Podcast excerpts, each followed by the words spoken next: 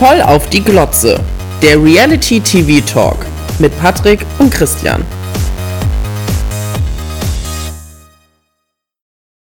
Hallo ihr Lieben, wir heißen alle Mehlgesichter herzlich willkommen zu unserer zweiten Episode von Voll auf die Klotze und zu unserem Recap zur zweiten Folge von Das große Promi-Büßen 2023. Wir freuen uns auf einen spannenden Podcast mit euch zu dieser wirklich atemberaubenden Folge. Und bevor wir aber mit dem Recap starten, gibt es natürlich auch Reaktionen von den teilnehmenden Prominenten aus diesem Jahr zur ersten Folge. Und natürlich war da Yvonne Wölke mal wieder ganz aktiv. Sie hat auf Instagram sich wirklich darüber ausgelassen, wie unfair sie diese Runde der Schande fand.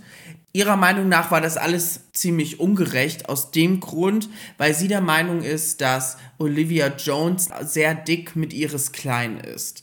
Das habe ich mir tatsächlich dann auch irgendwann gedacht, denn man weiß ja, dass die beiden zusammen im Dschungelcamp damals waren und seitdem auch eigentlich eine gute Freundschaft pflegen. Was sagst du dazu, Christian? Ich würde dem äh, ganz vehement widersprechen, denn die Runde der Schande heißt, jeder wird gnadenlos mit dem konfrontiert, was man in der Vergangenheit so gemacht hat. Und das genau das musste Yvonne jetzt eben also auch erleben. Und ich glaube nicht, dass Olivia die ganzen Texte auch geschrieben hat. Sie ist eigentlich nur der, die Verlängerung des Arms, die eigentlich alles zusammenträgt. Deswegen glaube ich, selbst wenn Olivia gut mit Iris Klein ist, war das hier eine ganz nüchterne und objektive Betrachtung von dem, was passiert ist. Und da kann Yvonne noch fünfmal betonen, dass Iris da irgendwie dahinter steckt und schon wieder irgendwelche Dämonen sieht. Das war einfach das, was sie sie selbst verbrockt hat. Deshalb braucht ja auch laut Iris Yvonne einen Exorzisten. Also es gibt auf jeden Fall super viel Redebedarf zu dieser Staffel von großen Promi-Büßen.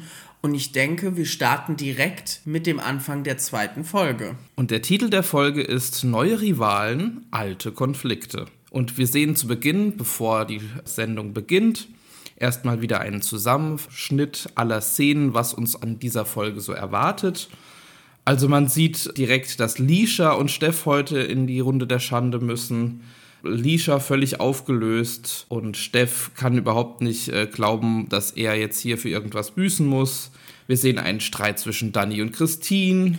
Ja, und da O-Ton von Danny. Wo ist der Anstand und Respekt?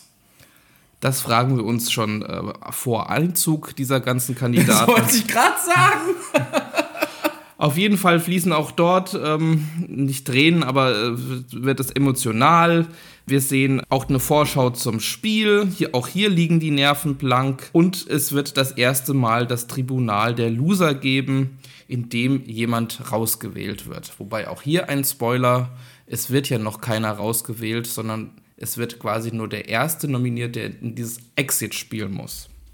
Ja, ich habe mir diesen Einspieler auch angesehen und dachte nur, was passiert bitte wieder alles in dieser Folge? Das war ja wieder Inhalt für eigentlich zwei oder drei Folgen. Was da wieder passiert ist, mir hat wirklich die Birne geraucht, nachdem wir uns die Sendung angesehen haben, weil es war so viel. Wir haben gar nicht aufhören können, uns Notizen zu machen. Es ist wirklich crazy, was wieder abgeht. Ja, und direkt nachdem der Einspieler ähm, gelaufen ist, gibt es noch eine Rückblende zur letzten Woche. Denn wer kam äh, zu Ende der letzten Folge. Emmy Ross! Und genau sie bekommt auch also wieder wie alle anderen ähm, bei ihrem Einzug erstmal eine Bildschlagzeile mit an die Seite. Und bei ihr steht die kaltherzige Zicke. Und ähm, Kathi Karrenbauer ergänzt die büßende Barbie. Das habe ich mir auch aufgeschrieben. Vorhang auf für die büßende Barbie. Ich fand es einfach super. Und bevor wir jetzt weitergehen, können wir ja nochmal drüber sprechen, warum denn Emmy Russ zum Büßen antritt. Also ich kann mich ja ganz aktuell noch an diesen Stinkefinger-Eklat und die ganzen Lügen bei Kampf der Reality Stars erinnern. Das war so krass. Ich meine, sie ist in dem Spiel, hat damals eine schlechte Performance gehabt, weil halt sie auch eine schlechte Position zugewählt bekommen hat von den damals neu eingezogenen Promis am Strand und hat denen dann so fett den Stinkefinger gezeigt das fand ich echt damals richtig krass. Ja, und, und mit den Worten von Emmy Russ für die drei Prozent, die sie noch nicht kennen. Also sie war unter anderem, wie du jetzt gerade gesagt hast, beim Kampf der Reality Stars Zuvor war sie aber auch schon bei Promi Big Brother. Davor war sie bei Ab ins Kloster, wofür sie wahrscheinlich dann auch ihren Hype erfahren hat, weil sie auch da schon sehr auffällig war. Sie war aber schon in so vielen Sendungen. Sie war beispielsweise auch bei Köln 50667. Sie war aber auch bei Berlin Tag und Nacht. Und sie war in der ein oder anderen Folge von äh, Scripted Reality Formaten zu sehen. Also sie ist ein alter Hase mit ihren jungen Jahren, die jetzt hier diese Gruppe aufmischen will. Ja, und nochmal zu ihren ganzen Vergehen. Ich meine, wenn wir uns an Promi Big Brother erinnern, hat sie damals ja ihren Udo kennengelernt, mit dem sie eine absolute Fake-Beziehung hatte, nur damit die beiden dann zu Temptation Island VIP gehen können. Allein dafür könnte sie zwei Staffeln büßen gehen, weil das war auch einfach nur super hinterhältig und super dumm, weil man hat es sofort gesehen, dass diese ganze Beziehung fake ist, seit der ersten Folge von Temptation Island VIP. Ja, und trotz allem weiß sie eigentlich nicht, wofür sie ähm, hier sich schämen sollte. Sie bereut nichts, sagt sie im O-Ton und ihre Präsenz sei eine Ehre für alle.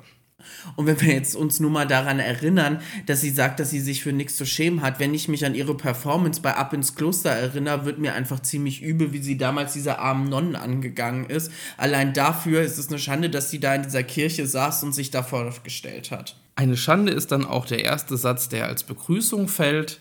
Sie begrüßt die Gruppe, indem sie erstmal sagt, das Beste kommt zum Schluss.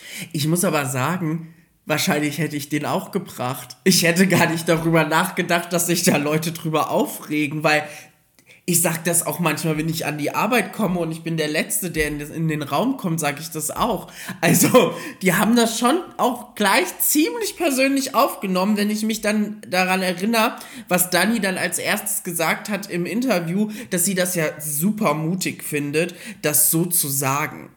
Ach, es ist einfach ein bisschen übertrieben in meinen Augen. Das heißt, du hättest an ihrem Auftritt am Anfang erstmal nichts zu kritisieren gehabt? Ich nicht. Ich hätte es wahrscheinlich wirklich auch so gesagt. Ich meine, natürlich, sie hat dann ziemlich krasse Sprüche gemacht. Christine hat ja dann auch direkt gekontert und hat gesagt, das wollen wir mal sehen. Aber ja, es war schon ziemlich krass. Was mich aber dann auch super überrascht hat, ist ja, dass Lisha sich so darüber gefreut hat, sie endlich kennenzulernen. Ja, sie sagt ja auch, sie hätte gerne so eine kleine Schwester gehabt.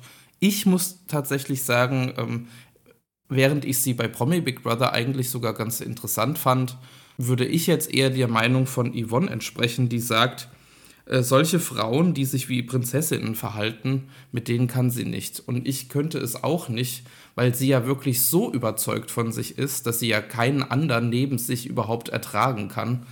Ich finde sie sehr anstrengend, muss ich sagen. Ja, was ich dann halt auch ein bisschen strange fand, war dann sowas, dass sie dann gleich sagt, ja, die anderen haben ja nur alle so böse geguckt, weil die platzen ja vor Neid, weil ich so hübsch bin. Da denke ich mir auch so, ja genau, das ging denen jetzt allen darum, dass du ja zehnmal hübscher aussiehst wie die anderen, was ich auch absolut nicht so sehe. Aber ja, wir kommen ja auch später nochmal dazu, dass ja auch ein Charakter den Menschen hübsch macht oder nicht. Wahrscheinlich meint sie vor allem Yvonne, die ja ähm, auch im Einzelinterview gegen sie schon geschossen hat. Emmy sagt im Einzelinterview, 99% der Ü50-Frauen wären ihre Hater und Yvonne sei eine davon. Schön finde ich dann, dass Kati Karrenbauer das wieder ein bisschen gerade drückt und sagt, ja, mit ihren 41 Jahren gehöre sie also dann eher zu den 1% der Hater, ja. Ich meine, man muss natürlich auch sagen, das Ganze hat sie ja nur mitbekommen, weil dann sie gefragt hat, wer hat denn dann gesagt, nein, das stimmt nicht mit dem, das Beste kommt zum Schluss. Und das war ja dann äh, Yvonne, was sie auch ganz klar sagte, ja, ich war das, warum sagst du denn sowas? Deshalb fand ich das von Yvonne in dem Moment auch ziemlich cool. Was es eigentlich ganz schön zusammengefasst hat, war dann der Kommentar von Christine denn sie erkennt, die Emmy-Show beginnt. Genau die beiden, also Yvonne und Christine, haben sich ja auch in dem Moment, als dann Emmy anfängt, da ihre Rede zu schwingen, sich ja so intensiv in die Augen geguckt, hätte da irgendein Blick von Emmy getroffen, wäre die, glaube ich, tot umgefallen. Also das war wirklich schon super krass. Manchmal bin ich ja auch froh, dass Kameras da sind, weil sonst, äh, wer weiß, was sonst noch passieren würde, als nur Wortgefechte. Naja, jedenfalls muss auch Emmy sich jetzt erstmal hier an das neue Camp gewöhnen und da tut sie sich sichtlich schwer, denn vor allem die Toiletten machen ihr doch einige Bedenken, denn sie hat Angst davor, dass man sie auf Toilette sehen könnte. Also ähnlich wie ich das ja in der ersten Folge gesagt habe, diese Spalte zwischen äh, den Türen, die würden mich auch so ein bisschen stören und ähm, nicht das Gefühl von Privatsphäre gerade erwecken.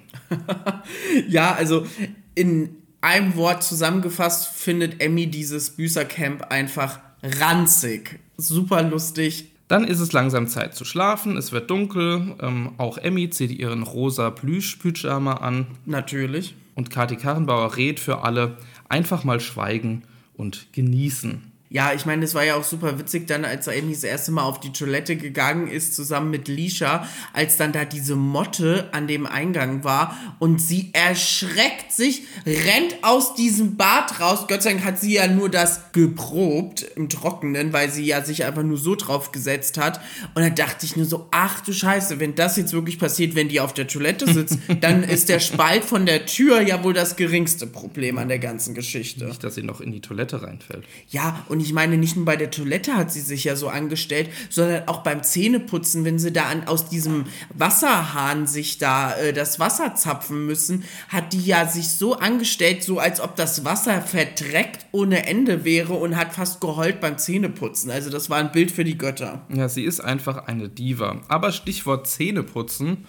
Der Bauer Patrick putzt sich dann auch mal die Zähne, beziehungsweise kann er ja gar nicht. Er, er hat, lässt sich die Zähne putzen. Denn er hat ja immer noch die Plüscheinhörner an seinen Händen, die er als Bestrafung hatte. Nachdem die Zähne von ihm geputzt wurden, dann wird auch die Strafe beendet und er kann endlich wieder die Plüschtiere von seinen Händen nehmen. Was mir in dem Moment dann aufgefallen ist, wie ekelhaft dreckig diese Plüscheinhörner dann waren. Ich fand das so ekelhaft. Ich glaube, mich hätte dieses Handicap an sich nicht gestört, aber dieser Dreck-Katastrophe, die sahen so eklig aus nach 24 Stunden. Eklig.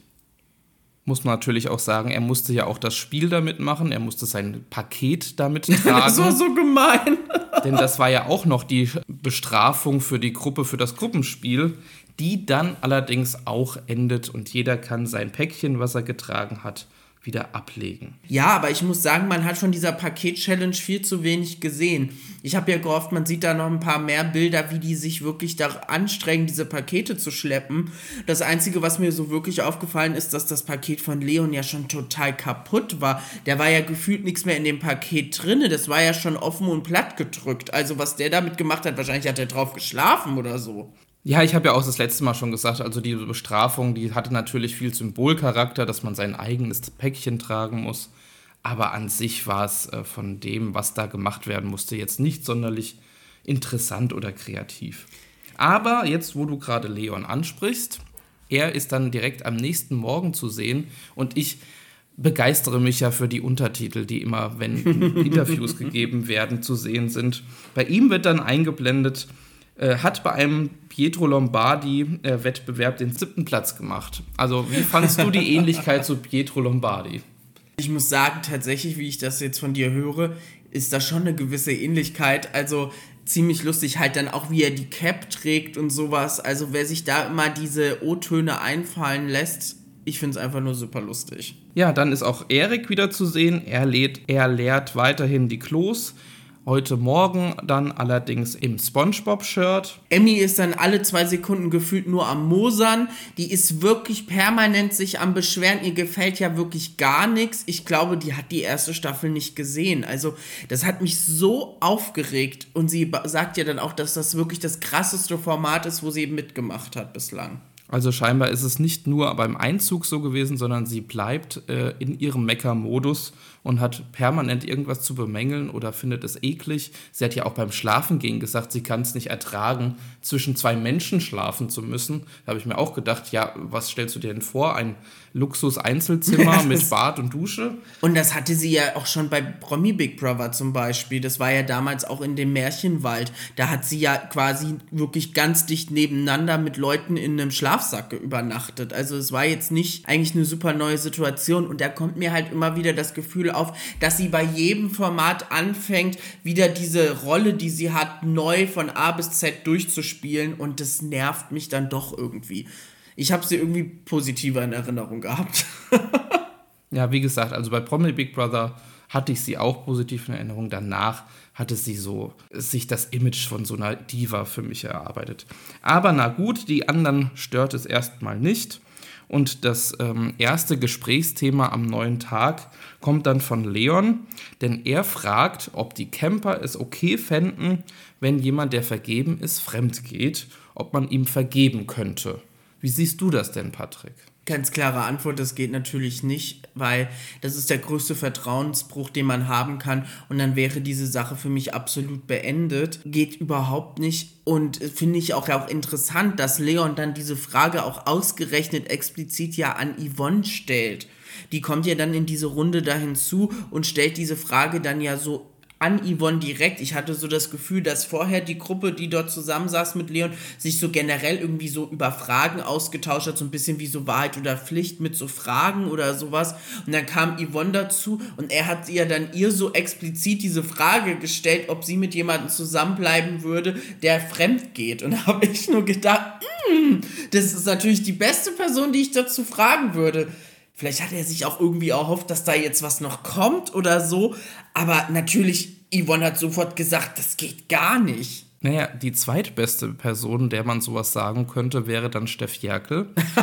der fühlt sich auch sofort angesprochen und sagt, anders als du, Patrick, es kommt darauf an, wie die Beziehung vorher war.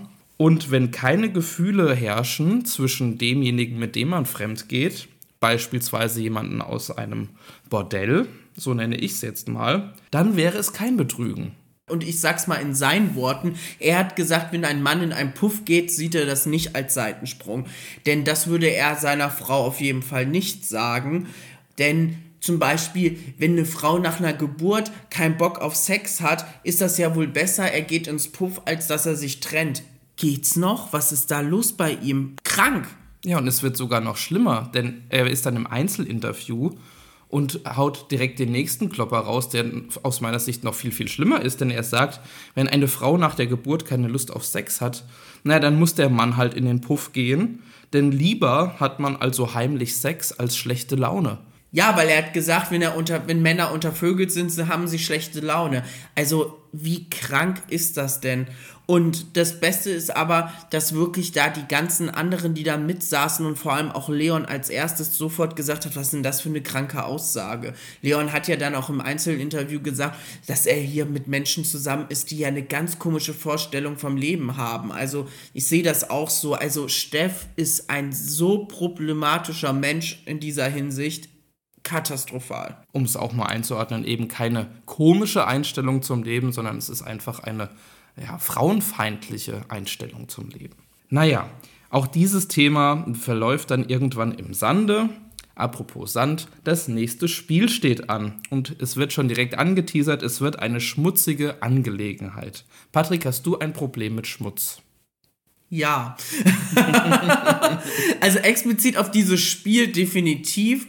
Also ich habe ja äh, eben schon gesagt, dass ich ja schon unerträglich fand, dass ich diese dreckigen Handschuhe von Patrick gesehen habe. Das wäre für mich schon wirklich ganz schlimm gewesen. Aber was dann in diesem Spiel passiert mit den Kandidaten, ich würde wirklich sterben. Dieses Bestrafungsspiel hat es echt in sich. Und es wurden ja dann wieder zwei Teamkapitäne ausgemacht. Und zwar ist das in diesem Fall Christine und Emmy. Und ich finde diese Kombi super interessant, dass die beiden ausgerechnet jetzt die Team-Captains sind. Auch hier habe ich mir notiert, Emmy nervt mich einfach nur noch mit ihrem Dievenverhalten. Deswegen lassen wir das vielleicht erstmal beiseite, weil wir haben jetzt genug darüber gesprochen, wie sehr sie sich in den Mittelpunkt stellt. In Team Emmy sind Lisha, Bauer Patrick, Erik, Dani und als letzte Yvonne. Im Team Christine sind dann Leon, Steff, Gloria, Mike und Jürgen. Und die Christine hat sich auch, als sie dann als Teamchef ernannt worden ist von dieser KI-Stimme, sich so darüber gefreut. Also die hat richtig das gefeiert, dass sie jetzt die Teamkapitänin ist. Und ich hatte auch das Gefühl eigentlich, dass sie da eine gute Wahl getroffen hat mit ihrem Team. Ja, und dann wird das Spiel erklärt. Das Spiel heißt Ziesel Rodeo ich habe mich ja erstmal gefragt, was ist ein Ziesel?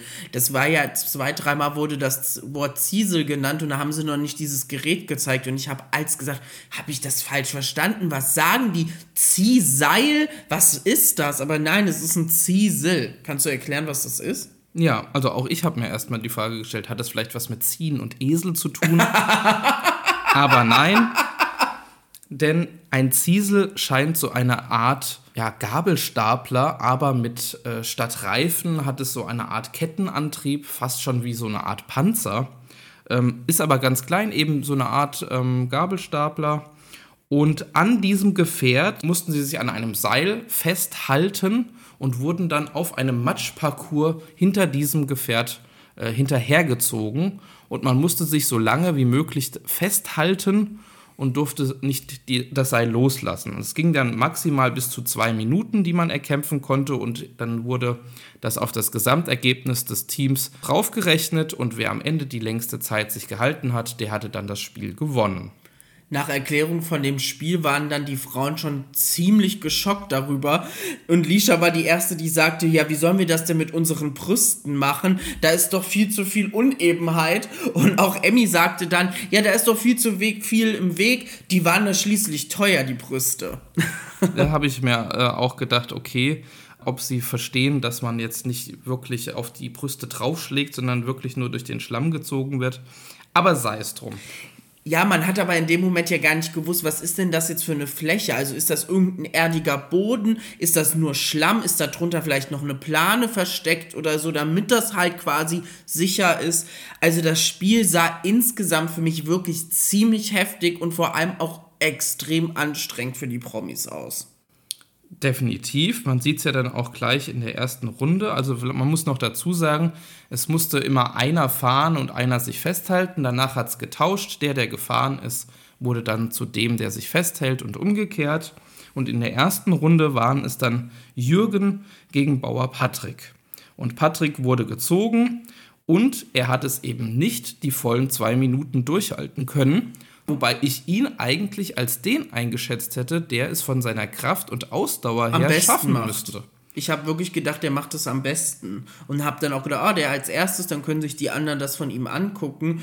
Aber er landete dann ja in Anführungszeichen nur bei 1 Minute und 29 Sekunden, was ich immer noch super stark fände. Ja, und dann wird ja getauscht. Jürgen muss hinten ans Seil, er setzt sich aufs Fahrzeug und man sieht noch, wie er vorher noch den Spruch loslässt. Naja, Jürgen macht so den Eindruck wie ein Rentner, den wird er zum Frühstück verspeisen. Er hatte dann aber auch recht, weil Jürgen hat es dann nur 39 Sekunden ausgehalten. Und das ist natürlich dann schon ziemlich bitter, dass schon quasi das Team von Emmy mit 50 Sekunden im Voraus war. Also die hatten da wirklich schon da einen Stein im Brett. Gloria sieht das ähnlich, nur statt bitter sagt sie, oh mein Gott, wie schlecht. Boah, das war so gemein, ey. Und der Patrick hat so dreckig in diesem Ziesel gelacht, als dann der Jürgen losgelassen hat. Das war schon richtig böse. Dann startet die zweite Runde. Es ist Lisha gegen Christine. Und da wird es auch gleich richtig widerlich. Und Lisha sagt dann auch gleich so, dass es jeder hört.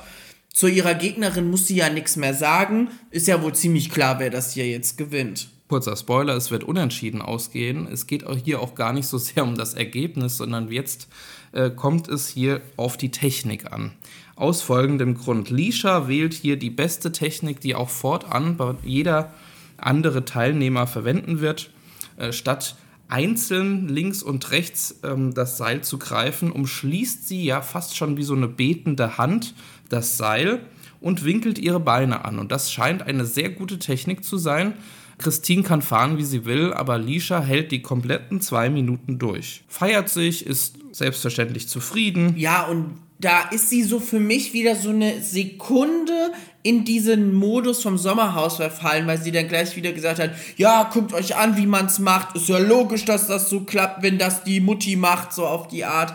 Ich fand es in dem Moment, dachte ich so, das ist jetzt mir echt wieder eins zu viel. Bisschen too much, das sehe ich genauso. Aber es wird ja noch schlimmer, denn gerade weil Christine sich das abguckt und dieselbe oh, Technik Gott. verwendet, rastet wer aus, Patrick? Ja, natürlich Lisha. Also es ist erstmal so, dass Leon dann zu Christine sagt, Maschine, hast du richtig durchgezogen. Und Lisha flippt dann völligst aus und sagt, ist ja logisch, wenn ihr unsere Taktik kopiert, ihr habt keine eigenen Ideen und dann piep, piep, piep, piep. Ja, es ist ein einziges Piepen nur noch. Äh, es geht dann um einen Begriff, der fällt von Seiten von Lisha. der überhaupt nicht ersichtlich ist in dem Moment, ne? Also, er ist, das geht dann so ausfallend dann hin und her zwischen Leon und Lisha. Ich dachte dann zum Teil, dass da irgendwas vorher schon passiert ist, weil die sich irgendwie um so einen Begriff da gestritten haben. Also es wurde nur noch diese Sendung gepiept, das hat dann Kati Karrenbauer auch irgendwann gesagt. Es ging hier um das Piep, Piep, Piep. Also es war so anstrengend. Und ich finde ja, es zieht sich so ein bisschen wie so ein roter Faden durch diese Show bislang, dass es in den Streits immer um so winzige Kleinigkeiten geht, die dann super doll explosiv werden. Ja, erinnern wir uns an diesen an das Ofengate kurz vor dem Schlafengehen, wo Christine sich halt drüber aufgeregt hat, dass auch da wieder Lisha und Danny diesen Ofen angemacht haben und ich bin auch bei diesem Streit damals auf der Seite von Christine gewesen ich sehe das jetzt hier auch ein bisschen chilliger, weil ganz ehrlich, das ist halt das Pech von Lisha, wenn sie als zweites halt ran muss, dass dann halt sich der Rest das abkupfern kann. So ist halt einfach das Spiel. Aber was ich viel lustiger finde, ist, haben sich ja dann irgendwann Lisha und Leon dann wieder versöhnt, geben sich so die Faust. In dem Moment dreht sich Lisha um und dann haut der ihr nochmal so auf den Hinterkopf. Ich habe nur gedacht, oh mein Gott, jetzt wird Lisha zuhauen. Ich habe wirklich gedacht, das ist, das kann doch jetzt nicht sein. Also, man wird irgendwann selber auch total feinfühlig, wenn man das guckt und denkt nur, oh Gott, jetzt drehen die so auf. Und dann dreht sie sich um, wird wieder super sauer und aggressiv. Und er sagt so, nein, das war so auf die Art gut gemacht. Also, da wäre ich persönlich, glaube auch noch mal richtig ausgeflippt und hätte gesagt, ja, bin ich jetzt ein kleines Kind oder irgendein Hund, der gerade einen Trick gemacht hat, den du irgendwie loben musst? Ja, also ich habe das Ding überhaupt nicht verstanden von Leon. Ja, weil Leon ist ja generell wie so ein Elefant im Porzellanladen. Das haben wir in der ersten Folge ja schon gesehen im Spiel, als er dann voller äh, Euphorie Mike zur Seite stößt, der dann fast hinfällt. Also irgendwie muss er sich da scheinbar wirklich, wie Mike es sagt, sich ein bisschen zügeln. Aber apropos Streit um Kleinigkeiten, es geht ja direkt in der nächsten Runde wieder los, denn diesmal sind es Emmy und Gloria die gegeneinander spielen und zuerst fährt Emmy und zieht Gloria hinter sich her. Und Emmy hat eine ganz neue Taktik. Sie fährt jetzt in Schlangenlinien. Patrick, wie findest du das? Findest du das okay? Findest du das schlimm?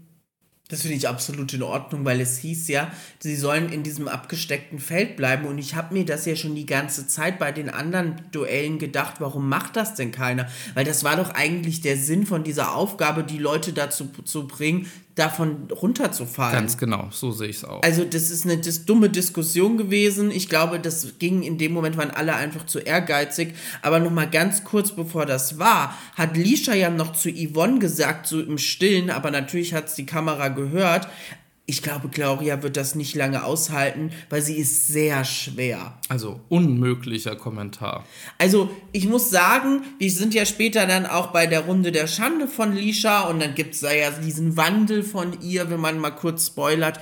Aber was sie so jetzt hier noch sich leistet, wenn man das nochmal so durchgeht, ist eigentlich alles auch schon wieder richtig gemein. Ja, das können wir uns ja mal im Hinterkopf behalten und dann mal ihre Stunde der Schande dahingehend nochmal einordnen, ob das jetzt wirklich wirklich ein Wandel war oder nicht. Es kommt jetzt eben nicht zum Streit zwischen Lisha und Gloria, sondern jemand ganz anderes rastet aus. Es ist jetzt diesmal wieder Christine. Ja, die als Teamleader natürlich dann ruft und Gloria verteidigen will. Slalom ist verboten. Das gehört sich so nicht. Christian, das macht man doch nicht. Was soll denn das? Jetzt bringst du mich in die unangenehme Situation, dass ich dann die Büchner einnehmen muss und sagen muss, das ist doch völlig regelkonform, sie muss nur auf dem Parcours bleiben. Sie sagt ja explizit zu, zu Christine dann, du bist hier nicht der Schiedsrichter. Du musst hier ruhig bleiben. Weißt du nicht, wo du bist? Ähm, Entschuldigung, genau wegen diesen Sachen ist ja Christine da. Also, sie macht eigentlich ihren Job gerade richtig. Ja, und Dani wird das viel zu viel. Sie rastet völlig aus, genau wie Christine. Beide schreien sich an. Dani kommt auf Christine zu, baut sich vor ihr auf und Lisha muss sie zurückhalten.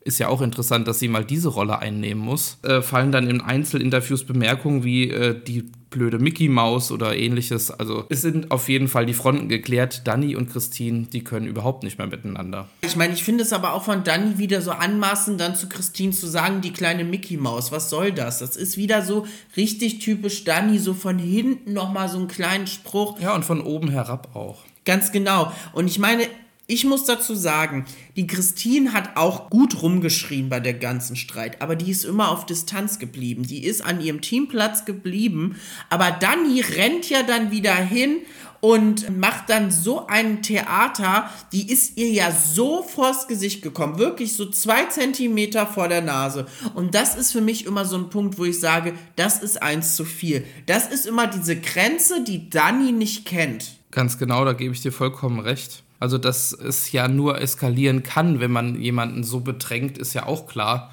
Also da war auch die Intention überhaupt nicht, das jetzt wieder irgendwie zu beschlichtigen oder überhaupt dass es hier nicht. um Inhalte geht. Hier ging es einfach nur, wer lauter ist, hat recht. Also das kann ja zu nichts führen. Aber die Promis performen so, wie wir es erwartet haben. Ich freue mich über jeden Beef, den wir hier kriegen. Und davon werden, auch wieder Spoiler, einige noch folgen. Zunächst aber erstmal kommt ja jetzt noch Emmy an die Reihe. Ähm, Gloria, das muss man dazu sagen, das wird gar nicht gezeigt, hat aber alle zwei Minuten durchgehalten. Emmy hingegen, obwohl sie die Technik von Lisha verwendet, schafft es nicht, die zwei Minuten durchzuhalten, sondern muss nach einer Minute 20 aufgeben. Finde ich aber wirklich in Ordnung, weil ich von mir selber auch sagen würde, dass ich das nicht aushalten würde, gerade wenn dann jemand noch anfängt, irgendwelche Schlenker zu fahren. Aber das Spiel ist dann so, ab dem Punkt wurde das ganz schnell verheizt in den Szenen. Ne? Man hat nicht mehr viel gesehen, man weiß nur, dass danach alle die zwei Minuten geschafft haben. Genau, es sind dann noch die Duelle Danny gegen Mike, Leon gegen Yvonne und Steff gegen Erik, aber alle schaffen wohl die zwei Minuten, was für mich jetzt eigentlich auch schon wieder den Eindruck erweckt, dass das Spiel an sich eigentlich schon wieder langweilig ist. Es ist nur deswegen auch wieder interessant geworden, weil es nach viel aussieht mit dem Schlamm und weil die Kandidaten sich selbst wieder zerfleischen. Danke für diesen guten Schnitt, Pro7. Ich finde es genial. Ja, perfekt. Vielen, vielen Dank. Das Spiel ist vorbei. Was wäre jetzt das Erste, was du machen würdest, Patrick? In Lishas Worten schnell duschen gehen. Also es ist ja so, dass die beiden Teams ja dann auf so Pickups hinten drauf sitzen und wieder zurück zum Büßercamp fahren. Und man sieht unabhängig beide Teams jeweils auf einem so Pickup und besprechen sich, wir müssen jetzt ganz schnell zur Dusche, weil die Bestrafung könnte jetzt sein, dass das Wasser abgestellt wird. Übrigens also dieselbe Vermutung, wie sie schon in der ersten Folge hatten. Und ich habe ja noch gedacht, naja, in der ersten Folge wurde das Wasser ja auch auch nicht abgestellt. Die machen sich schon wieder unnötig die Köpfe heiß. Die können doch mal ganz entspannt machen. Man sieht dann so, dass das Team von Emmy eigentlich gerade so diesen Plan geschmiedet hat und das Gefühl hat, okay, die kommen jetzt dahin und wollen schnell duschen, aber tatsächlich schafft es dann Team Blau als erstes ganz schnell reinzukommen ins Büßercamp und in die zur Dusche zu rennen und die Erkenntnis ist beim Wasserpumpen, das Wasser ist aus. Richtig so. Ich habe mich, glaube ich, selten über so eine Strafe gefreut äh, wie an dieser Stelle. Also ich fand es ja wirklich perfekt, dass ProSieben so mitgedacht hat, dass sie gar nicht erst das Wasser später abgestellt haben, sondern schon von vorher, bevor sie überhaupt im Camp waren. Und es ist einfach so gemein. Die sind alle gerade so voll mit Schlamm. Es ist so eklig. Und dann ist das Wasser aus und Christine reagiert einfach nur mit Fickt euch alle. Ich hasse euch. es ist so geil. Aber es wird dann ja auch schnell bekannt gegeben, welches Team gewinnt und das ist dann Team Emmy. Genau, Team Rot, also sie hatten die Farbe Rot gewinnt mit insgesamt 31 Sekunden Vorsprung, was heißt, sie dürfen sich demnächst wieder duschen. Nur Team Blau darf sich also nicht mit dem Wasser aus dem Camp waschen. Warum betone ich das mit dem Wasser aus dem Camp? Naja, weil direkt nachdem sich Team Rot geduscht hat, fängt es an zu regnen. Naja, und dann sind der ein oder die andere so frei und stellen sich einfach in den Regen und versuchen so den gröbsten Dreck mit dem Regenwasser abzuwaschen. Fändest du das äh, eine gute Taktik? Hättest du das auch so gemacht, Patrick? Ja, ich hätte das vorher auch so gemacht wie Leon, der ja vorher noch versucht, seine Kleidung auszuklopfen, also den Matsch erstmal trocknen lässt und den dann ausklopft. Das hat er getan am Einge an der Eingangskante von diesem Schlafbereich und dieser Staub wirbelt dann völligst auf und Gloria flippt in meinen Augen auch zurecht aus und sagt, bist du bescheuert, den Dreck hier reinzuwehen? Leon hat recht, weil man hat in der Kamera in dem Winkel gesehen, dass tatsächlich der Dreck wirklich nach außen den Dreck geweht hat. Aber ich wäre in dem Moment auch echt sauer gewesen. Die hatten ja dann Glück, dass es angefangen hat zu regnen. Die haben sich ja dann wirklich alle hingestellt, ihre Kleidung ausgezogen, die dann hochgehalten. Es ist ja dann so, dass Emmy dann in das Off geht und sich dann darüber auslässt, wie ekelhaft sie ja Regenwasser findet. Da ist man doch dreckiger wie vorher. Also, was sagst du dazu? Ja, was findet sie denn eigentlich nicht eklig? Man sieht ja auch später, äh, um das mal vorwegzugreifen, wie sie dann die Erbsensuppe essen und Emmy pickt mit ihren äh, Fingernägeln das Essen aus der Suppe, weil sie die Suppe so eklig findet. Also was findet diese Frau denn nicht eklig? Es gibt scheinbar ja nichts. Ja, also es ist ja auch absolut bescheuert, weil Regenwasser ist ja eigentlich das reinste, was man haben kann. Und ja, ich bin bislang wirklich der Meinung, dass sie so eine Rolle hat von dieser Prinzessin, von dieser Diva, obwohl ihr für eine Diva wirklich viel Charme und Eleganz fehlt. Aber ähm, da ist wirklich äh, so ein Rollenbild und das geht sie durch von A bis Z, die Beschreibung, und das gehört einfach dazu. Und diese Leier ist dann aber auch irgendwann wirklich mal gut. Zu der ganzen Stimmung passend kommt dann auch ein Gewitter auf und läutet die nächste Runde der Schande ein. Und ich muss noch sagen, als dann dieses Gewitter war, fand ich das Witzigste, dieser Ofen, wo die ihre Suppe drauf erwärmen, steht ja im Freien, komplett offen. Und der Mike ich kann dieses Bild nicht vergessen. Es ist so lustig. Der kocht im strömenden Regen die Suppe mit offenem Deckel und es regnet permanent in die Suppe rein. Also künstliche Streckung ist da auch möglich. Hoffentlich hat das Emmy nicht gesehen, weil die findet ja nicht nur die Suppe, sondern auch den Regen so eklig. Das ist einfach so irre. Also diese Details, die einem dann auffallen, das ist so hilarious. Steff, der Malle-Macho, das ist ja seine Bildschlagzeile, ist dann der Erste, der in die Runde des Schande muss in dieser Folge. Genau, und Steff macht sich auch nicht groß fertig für die Runde der Schande. Die anderen haben sich ja letzte Woche nochmal ein bisschen schön gemacht. Er steht auf, will losgehen, aber Patrick nimmt ihn nochmal so kurz zur Seite und sagt noch zu ihm so ganz hämisch, drück eine Träne raus.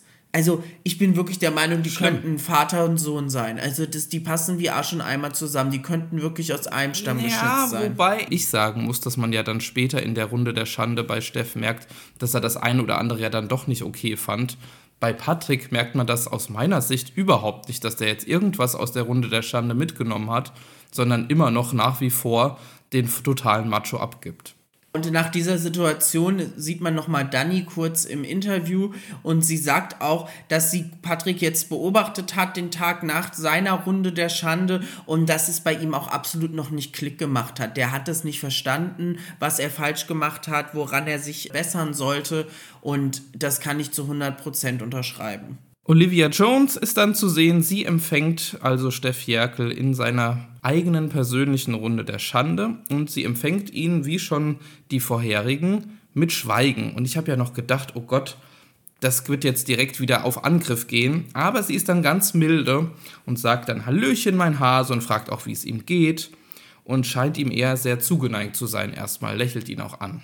Ich muss aber sagen, in diesen Sekunden, wo Olivia ihn noch so anguckt und anstarrt, wie sie es ja wirklich bei jedem macht, ist, er hat ja die ganze Zeit auf dem Boden gesehen. Er konnte es nicht ertragen, ihr in die Augen zu sehen. Und das fällt auch dann den anderen, die in dieser Garage sitzen und zugucken dürfen, auch auf. Und Christine sagt dann auch so in die Runde, der guckt ihr ja noch nicht mal in die Augen. Ja, also was ich eigentlich schon ganz menschlich fand, denn es scheint ihn ja irgendwas auszumachen, jetzt also mit seinen Fehlern konfrontiert zu werden. Auf die Frage, wie es ihm geht, antwortet er dann auch, es ist die härteste Show für ihn bislang. Er hat sich einfacher vorgestellt. Genau. Und da ist Olivia wirklich sehr nett. Also ich habe noch gedacht, hm, das ist ja eigentlich hier ein ganz nettes Gespräch bislang. Und was ich dann sehr interessant fand, er sagt außerdem noch, dass er vor allem seine Tochter vermisst und seinen Hund, aber auch Peggy obwohl er sich äh, von ihr oder sie sich von ihm getrennt hat, ähm, vermisst er Peggy. Und seinen kleinen Hund, den vermisst er auch noch. Fand ich irgendwie ganz süß. Aber mit Peggy, da habe ich gedacht, so, was stimmt denn da nicht? Also so ganz lässt ihn die Trennung ja nicht emotional kalt. Also da ist wirklich noch einiges, glaube ich, ziemlich offen.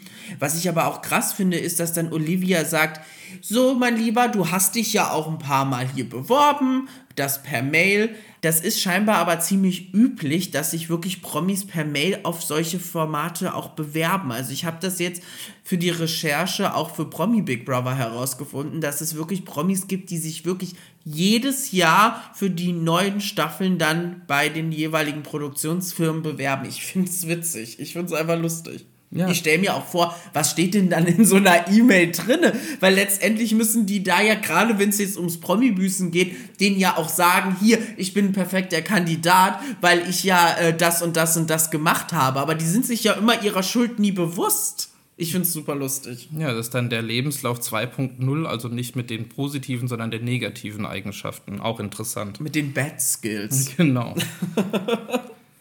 Olivia fragt ihn dann, wofür er denn überhaupt büßen möchte. Und ähm, Steff weiß es nicht so ganz genau, aber er sagt dann, ja, äh, er hat Peggy ja richtig bloßgestellt im Fernsehen. Und Olivia lenkt dann das Gespräch also folgerichtig äh, auf das Thema Männer und Frauen. Und ich habe mir dann so gedacht, oh Gott, kommt jetzt irgendwie Aufklärungsunterricht la Olivia Jones, weil das würde ich mir ja auch mal gerne ansehen. Das wäre auch, glaube ich, ein interessantes Format mal. Ja, und sie bittet ihn dann ja auch erstmal, so die Aufgabenverteilung zwischen Mann und Frau aus seiner Sicht zu beschreiben. Wie wäre das denn bei dir, Patrick? Also, ich bin ja immer dafür, dass beides klar aufgeteilt wird und dass jeder den gleichen Anteil macht und jeder macht alles. Das ist nicht die Realität. Also ich bin auch ein Mensch, ich hasse es einzukaufen, ich koche nicht so gerne und deshalb ist mein Mann Christian so nett und übernimmt diese Aufgaben zum Beispiel. Aber dafür kümmere ich mich dann so ums Saubermachen und ums Putzen und so da hilfst du mir auch. Aber es gibt einfach Punkte, die der eine nicht so gerne macht. Aber natürlich übernehme ich die auch, wenn es anfällt. Also wenn es für mich gerade einfacher ist, einkaufen zu gehen, gehe ich natürlich auch einkaufen und sage nicht, das liegt jetzt daran, weil du mein Mann bist, deshalb musst du jetzt diese Aufgabe erfüllen, sondern es geht da um ganz persönliche Sachen. Wir sprechen ja jetzt hier nochmal aus einer ganz anderen Perspektive. Es geht ja hier tatsächlich um das Bild von Männern und Frauen. Deswegen bleiben wir mal also bei dem Oberbegriff Partnerschaft. Ich finde, du hast den wichtigsten Punkt aus meiner Sicht eigentlich auch schon angesprochen. Es geht hier nicht darum, dass jeder immer alles machen muss, sondern es geht um eine klare Kommunikation und ein sich aufteilen der Arbeit. Und vielleicht kann eben einer etwas besser oder macht es vielleicht auch lieber, dann muss man sich eben so verständigen und dann eben auch anpassen an den jeweils anderen und dann regelt sich das schon. Aber klare Rollenverteilung, wer was zu machen hat, Sowas sollte es eigentlich im 21. Jahrhundert nicht mehr geben. Ja, zumal ja eine klare Rollenverteilung aufgrund eines Geschlechtes ja wirklich einfach Bullshit ist. Das ist ja einfach dumm. Nur weil jemand eine Frau ist, heißt es ja nicht, das und das machen zu müssen, so wie es dann ja Steff sieht, weil er sagt ja dann, er macht keinen Haushalt. Er putzt nichts, er macht im Haus überhaupt nichts. Das, was er macht, ist, den Einkauf reinzuschleppen. Er macht auch mal die Gartenarbeit, aber im Haus macht er null. So hat er es gesagt. Aber Peggy hätte ja auch kein Problem damit. Alles andere würde er ja machen und Peggy würde sich nicht beschweren und hat es auch noch nie. Man sieht dann nochmal so einen Einblick wieder in die Garage, wo die anderen Büßer sitzen. Und Jürgen sagt dann auch, wie kann man denn sowas im Fernsehen sagen? Und Danny schüttelt total den Kopf. Also die Leute sind auch wirklich fassungslos darüber, was Steff da äußert. Und er sagt das ja völlig beiläufig. Also er sagt das ja nicht mit Bedacht, sondern das ist gerade so klar die Antwort dafür. Olivia scheint nicht so geschockt zu sein. Sie hakt dann nochmal nach, was dieses andere sein soll und fragt dann, ja, gehst du dann mit Keule raus auf die Jagd? ja, das ist einfach lustig, dieser Vergleich, und es passt zu 100 Prozent. Ja, und er antwortet ja dann lustigerweise, nein, er geht zwar raus, aber mit dem Hund, nicht mit der Keule. Ja, und dann kommt es ja zum ersten Ausschnitt aus dem Sommerhaus der Stars. Man sieht dann Mola, wie er sagt, das Haus ist absolut dreckig, wir müssen hier sauber machen, es muss gleich hier geputzt werden, weil so kann hier keiner drin wohnen. Und Steff sagt dann auch wirklich in die Runde, und da hat er kein Problem mit, dass ein Mann zu ihm sagt, hier, es muss jetzt geputzt werden, sagt er, da bin ich raus und Peggy dann, los geht's. Also es ist wirklich übel. Peggy sagt ja dann auch, während sie dann da das Bad putzt und er ihr ja hinterher dackelt und zuguckt, wie sie sauber macht, sagt sie ja, was machst denn du? Und er sagt dann, ja, ich sag, wo es dreckig ist. Ich könnte kotzen. Ekelhaft. Das ist so schlimm. Ich bin einfach der Meinung, mein Gehirn blendet solche Sachen immer aus. Also ich bin immer froh, wenn ich das sehe, diese Staffel nicht nochmal gucken zu müssen. Also die Staffel vom Sommerhaus war auch eine reine Katastrophe. Einer, der sich's gerne angeguckt hätte, scheint aber Bauer Patrick zu sein, denn der fängt an, auch wenn es nicht lauthals ist, aber er versucht, also man sieht, dass er anfängt zu lachen. Er grinst die ganze Zeit und das ist wie asozial kann man sein. Es ist einfach nur widerlich. Am liebsten würde ich die beiden sofort wieder aus dem Camp schicken. Ich find's schlimm. Auch schlimm und wirklich schlimm ist dann die nächste Szene, die eingeblendet wird, nämlich aus Goodbye Deutschland, wo dann nämlich als sie ihr Kind bekommen haben und Steff dann tatsächlich den Satz bringt, dass das ja der Anfang für das Ende einer Beziehung sei. Da frage ich mich ja, warum bekommen die beiden denn dann ein Kind, wenn er das so furchtbar findet und darin eher das Ende einer Beziehung sieht? Ja, er hat gesagt, nochmal ganz genau, er hat ja auch gesagt, dass äh, eine Geburt ist der Beginn einer Entfremdung, also das Ende einer Beziehung. Das ist schlimm. Er hat ja dann auch gesagt, ey, total ich-bezogen in dem Moment. Er findet ab dem Moment nicht mehr statt. Es ist absolute Flaute im Bett. Und da denke ich mir, Entschuldigung, Ihr habt gerade euer gemeinsames Kind bekommen. Das ist eigentlich der Höhepunkt jeder Beziehung. Das ist der Gipfel der Liebe. Und es geht ihm in dem Moment nur darum, dass er nicht sein irgendwo reinstecken kann. Was ist da los und was ist bei ihm falsch? Ja, und es ist also auch eine gemeinsame Verantwortung, dass die Beziehung so bleibt, wie sie ist. Steff sieht aber die Verantwortung hier bei der Frau, denn er sagt, es ist der Fehler der Frau, den Mann links liegen zu lassen, wegen dem Baby. Und in dem Moment schaltet die Kamera wieder zurück zu den anderen Büßern in der Garage und die drehen wirklich durch. Die sind wirklich alle da und verdrehen sich die Augen, drehen sich um und haben einfach gar keinen Bock mehr, diese Bilder zu sehen. Er bringt dann direkt den nächsten Hammer. Es wird dann wieder, ähm, ich weiß nicht, ob es dieselbe Szene ist oder ein bisschen weiter vorne, denn er sagt dann, er bräuchte noch so eine Art Kuschelfrau, die das dann ersetzt. Oh. Also ganz, ganz furchtbar. Wie kann man das? Und das, Peggy sitzt auch noch daneben. Er, er sagt es ja im Beisein seiner das Frau. Ist so, so erniedrigend, sowas zu sagen. Also ich finde das ganz, ganz schlimm. Und dann endet die Szene und auch er resümiert, naja, er habe doch einiges verbockt. Ein bisschen was verbockt, hat er gesagt. Ein bisschen und was. Das ist so. Oh, ich kann das gar nicht mehr in Worte fassen. Ja, Olivia bringt es dann eher auf den Punkt, denn sie sagt, du diskriminierst die Frau. Ja, er, sie sagt, du bist ein Sexist. Unter Männern wie ihm leiden Frauen weltweit. Das hat er ja gar nicht verstanden, die Aussage. Nee, er fragt auch, warum. Peggy hat nicht gelitten. Peggy fand es gut, wenn er den Ton angab.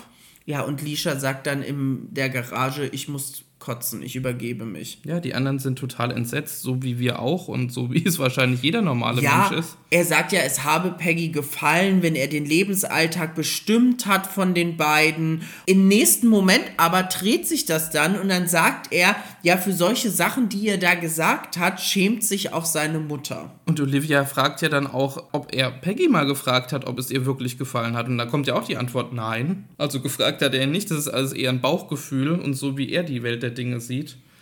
Aber ja, also seine Mutter schämt sich genauso, wie es äh, jeder tun würde, wenn er das mit ansehen muss. Die nächste Frage ist ja dann von Olivia, ob er sich denn für seine Tochter auch so einen Mann wünschen würde wie ihn. Und er sagt dann ja gleich sofort nein. Und das Einzige, womit Olivia antwortet, ist mit einem Nicken. Also das fand ich schon sehr symbolisch. Und äh, sie fasst dann so ein bisschen das Ganze zusammen, indem sie sagt, dass Steff wie so eine Art Trampeltier ist, der eigentlich niemanden verletzen will, Aber es passiert halt doch immer wieder und zwar nicht wegen den Sa Dingen, die er sagt oder tut, sondern das Problem ist, wie er denkt. Er müsse eben sein Denken ändern. Nicht nur das darauf schieben, dass er was Falsches sagt, sondern weil er halt was Falsches denkt. Das Mindset muss einfach komplett sich ändern. Und es als Chance zu sehen, erwachsen zu werden. Er sieht dann aber auch schon wirklich ziemlich beschämt aus, fand ich. Also es hat ihn dann doch, glaube so einen Tick getroffen. Ich glaube, er will es dann nicht so zeigen, auch dann den anderen Männern gegenüber im Camp. Aber er sah schon ziemlich beschämt aus. Und dann kommt er ja auch zu seiner symbolischen Buße und er muss im Camp den Haushalt schmeißen. Und die anderen in der Garage flippen aus, sie lachen, sie finden es richtig gut, richtig witzig. Und Olivia beendet dann das Ganze damit, dass sie sagt, damit Peggy sagen kann, mit Putzen hat sie nichts am Hut, der Steff macht das gerne. Ich fand's witzig. Ich habe gedacht, geil, wieder so gut rhetorisch das umgedreht. Und er steht ja dann auf und er war dann auch der Erste, der Olivia dann nochmal die Hand gegeben hat. Das ist mir direkt ins Auge gesprungen. Ja, also er tut, glaube ich, nach außen hin so, dass er immer noch seinen Standpunkt hat und so. Aber ich glaube wirklich, dass es ihn getroffen hat und dass er auch erleichtert ist, dass er das jetzt auch zeigen durfte, dass er vieles nicht richtig fand. Ähm, auch wenn er das ein oder andere nach wie vor wahrscheinlich noch so sieht, hat er doch den ein oder anderen Fehler eingesehen. Mir hat diese Runde der Schande nicht so ganz gefallen. Also mir war die irgendwie viel zu kurz. Also man war gerade so in diesem Flow, man hat diese erste Einspielung gesehen, man hat dann darüber gesprochen, aber dann ging es ja gleich zu seiner Buße und es war rum. Also ich habe wirklich das Gefühl gehabt, dass war mir zu kurz. Also da hat was gefehlt noch. Ich glaube, es hätte noch eine Einspielung gebraucht, noch mal ein paar Worte von Olivia und ich glaube, das hätte bei ihm dann noch mal so einen Knick gemacht und ich glaube, der hätte es dann auch nach außen gezeigt. Der war kurz davor. Der war wirklich kurz davor einzugehen und das wirklich offen zu legen, wie scheiße das war, aber das war mir ein Tick zu wenig. Aber ich kann dir auch ganz genau erklären, woran das liegt. Denn Lishas Runde der Schande, um das vorwegzugreifen, ist ja auch sehr kurz, obwohl da so viel Material wäre. Das liegt einfach daran, dass wir in dieser Folge ja das erste Tribunal der Loser haben und dieser Zeitraum, der dafür gebraucht wird, für die Nominierung, für das äh, Safety-Spiel und so weiter, das hat in der ersten Folge die beiden Runden der Schanden eingenommen und man konnte das so ausführlich machen. Diese Zeit ist jetzt nicht mehr da, deswegen muss es gekürzt werden, was ich auch nicht gut finde. Also auch ich bin deiner Ansicht und sage, das war im Grunde ein bisschen wenig, auch wenn es schlimme Sachen waren, hätte man es noch ausführlicher darlegen können, um es noch klarer zu machen. Ja, er kommt ja dann zurück in die Garage. Ich finde das ja dann auch immer so vom Bild so spannend, wie er dann, wie dann immer dieses Rollgitter hochgeht und als erstes nehmen Christine und Yvonne ihn dann in den Arm und Christine sagt dann auch zu ihm, du bist der Einzige bislang, der es eingesehen hat, was falsch gemacht zu haben. Also scheinbar haben die Promis in der Garage schon gesehen, auch so wie wir, dass er, glaube es doch mehr einsieht, als er gerade zeigen möchte. Und Erik sagt ja dann auch noch zu ihm als Feedback, du warst total ehrlich. Und dann kommt Danny und dann kommt wieder diese Spitze von hinten. Hm, ist schon unangenehm, das zu sehen, oder? Oh, oh, Oh, ich weiß Danny gar nicht, was ich sagen soll. es ist wieder, ja, es ist so typisch Danny und es ärgert mich und ich könnte, ich könnte ausflippen jede Sekunde, wenn sie einen Spruch ne, leistet. Ach. Aber was ich dann wieder lustig fand, dann ist Lisha im Interview zu sehen, äh, die da ähm, so ein bisschen was darüber sagt, wie man sich verhält und wie man etwas äh, rüberbringen soll. Und ich musste mir den Untertitel wieder aufschreiben, gerade weil es Lisha war. Da stand dann unter ihr Expertin für feinfühlige Kommunikation. Ja, natürlich. Das sehen wir ja auch dann gleich in der nächsten Runde der Schande. Aber vorher ist es so, dass wir Patrick auch noch mal im Interview sehen und er da auch noch mal was zu dieser ganzen Situation äußern möchte. Aber wie ist er zu sehen? Das ist ja schon wieder Symbolcharakter ohne Ende. Er sitzt da, gefühlt breitbeinig, oberkörperfrei. In grauer Jogginghose. Und Untertitel, mal wieder, Bestes Outfit, um über Machos zu reden. das ist geil.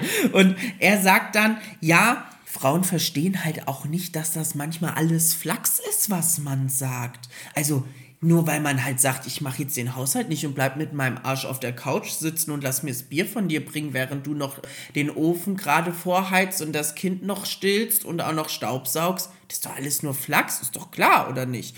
Und er sagt dann, er kann sich schon auch ein bisschen in die Situation von ihm hineinversetzen. Ja. Ach, was. Er ist eigentlich der bessere Steff, um das äh, so zusammenzufassen. Der, der schlimmere Steff, um Ja. ehrlich zu sein, weil er es ja wirklich auch noch ins Lächerliche zieht. Aber wir kommen jetzt zu einem anderen spannenden Thema, denn es ist soweit, Lishas Runde der Schande beginnt. Beziehungsweise bevor es losgeht und Lisha wird aufgerufen, sagt sie, ich wünsche euch jetzt viel Spaß beim asozialsten Blockbuster, den ihr jemals gesehen habt. Danny nimmt sie dann nochmal in den Arm, gibt ihr dann nochmal so ein bisschen Wärme mit für den nächsten Gang zu Olivia. Man sieht wieder die Bildschlagzeile Furie aus dem Sommerhaus. Und Lisha betritt dann diese Arena, wo die Runde der Schande stattfindet. Und man sieht direkt, wie ihre Hände zittern. Sie ist völlig aufgelöst, total nervös. Genau. Äh, man nimmt das, man spürt das richtig, wie sie jetzt hier langsam Angst bekommt, ist- was auf sie zukommt. Man ist total emotional mit dabei, finde ich. Also das ist das erste Mal, wo ich so mit emotional da so unsicher bin irgendwie. Das hat mich mitgenommen, weil Olivia sieht sie dann wieder an, auch da, wie sie es in den anderen Runden der Schanden macht.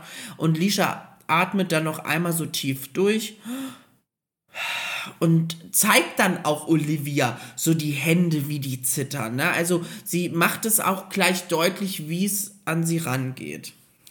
Olivia, finde ich, merkt das auch und lächelt sie dann auch erstmal an und heißt sie herzlich willkommen und fragt auch sie, wie es ihr geht. Naja, und Lisha sagt dann direkt, naja, sie weiß, dass es unschön wird. Ja, und das vor allem, dass sie auch weiß, dass sie viele Fehltritte hat.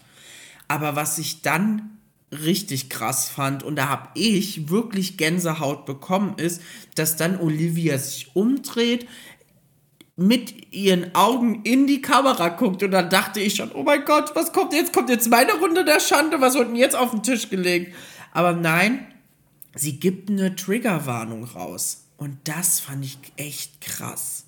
Also richtig, ich finde es richtig und super wichtig, dass das vorangegangen ist, denn wirklich Menschen, die psychische Gewalt erlebt haben, können damit echt Probleme haben, diese nächsten Bilder zu sehen. Und vor allem sollten sie die auch nicht alleine sehen. Das gleiche würde ich jetzt auch noch mal hier in diesem Podcast sagen, wenn ihr Probleme habt mit psychischer Gewalt, euch das jetzt anzuhören, dann skippt einfach ein paar Minuten nach vorne, denn das, was jetzt als nächstes mit besprochen wird, ist echt harte Kost. Also so hat es dann quasi auch Olivia gesagt, nur für diese Sendung. Ja, das hat einen richtig schon in so eine Stimmung gebracht, wo man gedacht hat, okay, heftig, jetzt wird's richtig ernst. Ja, und dann kommt hier die erste Einblendung vom Sommerhaus und man sieht dann diese Situation, wie dieses Spiel, typische Sommerhausspiel ist, wo die an diesem Pokertisch sitzen und es ja dann immer darum geht, sich da diese Karten zuzuspielen und da was trinken zu müssen. Und sie sagt ja dann zu Eva in voller Wut, du hast keinen Wert in meinen Augen. Ja, man kann diese, diese Tonlage gar nicht nachmachen, wie sie das sagt. Da ist so ein richtiger Ekel drinne. Äh, ich mag dich einfach nicht. Die hat keinen Wert in meinen Augen. Ich habe dich im TV schon nicht leiden können. Und Eva provoziert sie allein schon mit dem Atmen. Also wie, wie kann man jemanden mit Atmen provozieren? Das ist ja schon fast die Aussage, sie soll tot umfallen, damit sie nicht atmet. Ja, ganz klar. Das ist damit wünscht man jemanden eigentlich den Tod. Und ich muss noch mal sagen, und das war meine erste Reaktion, ich bin mal wieder absolut fassungslos und angeekelt von dieser Sommerhausstaffel. Weg damit. Die brauchen wir nicht. Die war wirklich einfach zu viel.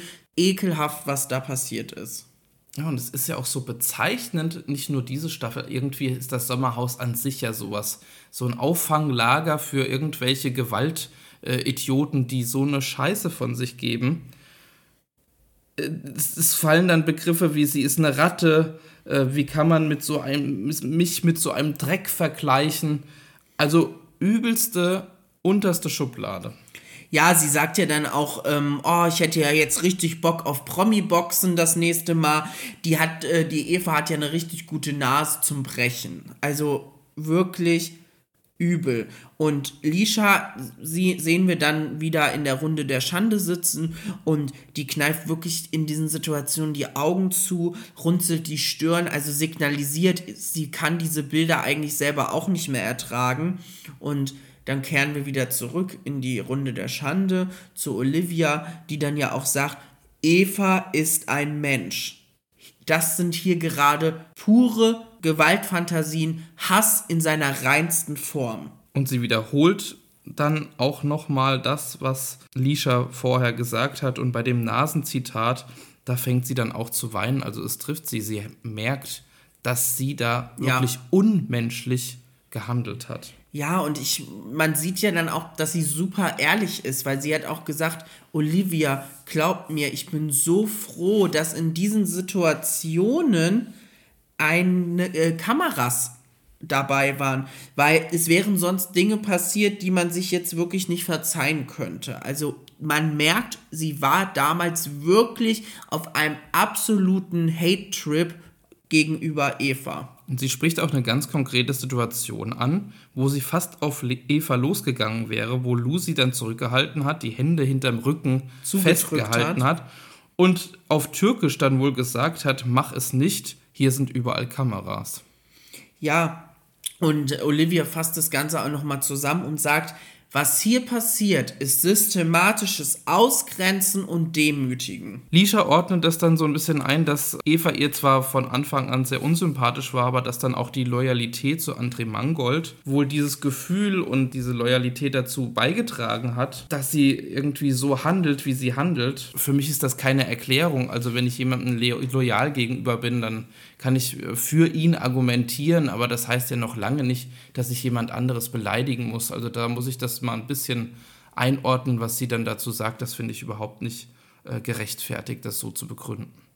Ja, sie sagt ja auch, dass sie äh, Eva auch wirklich von Beginn an nicht mochte. Ne? Also das war so wirklich klar.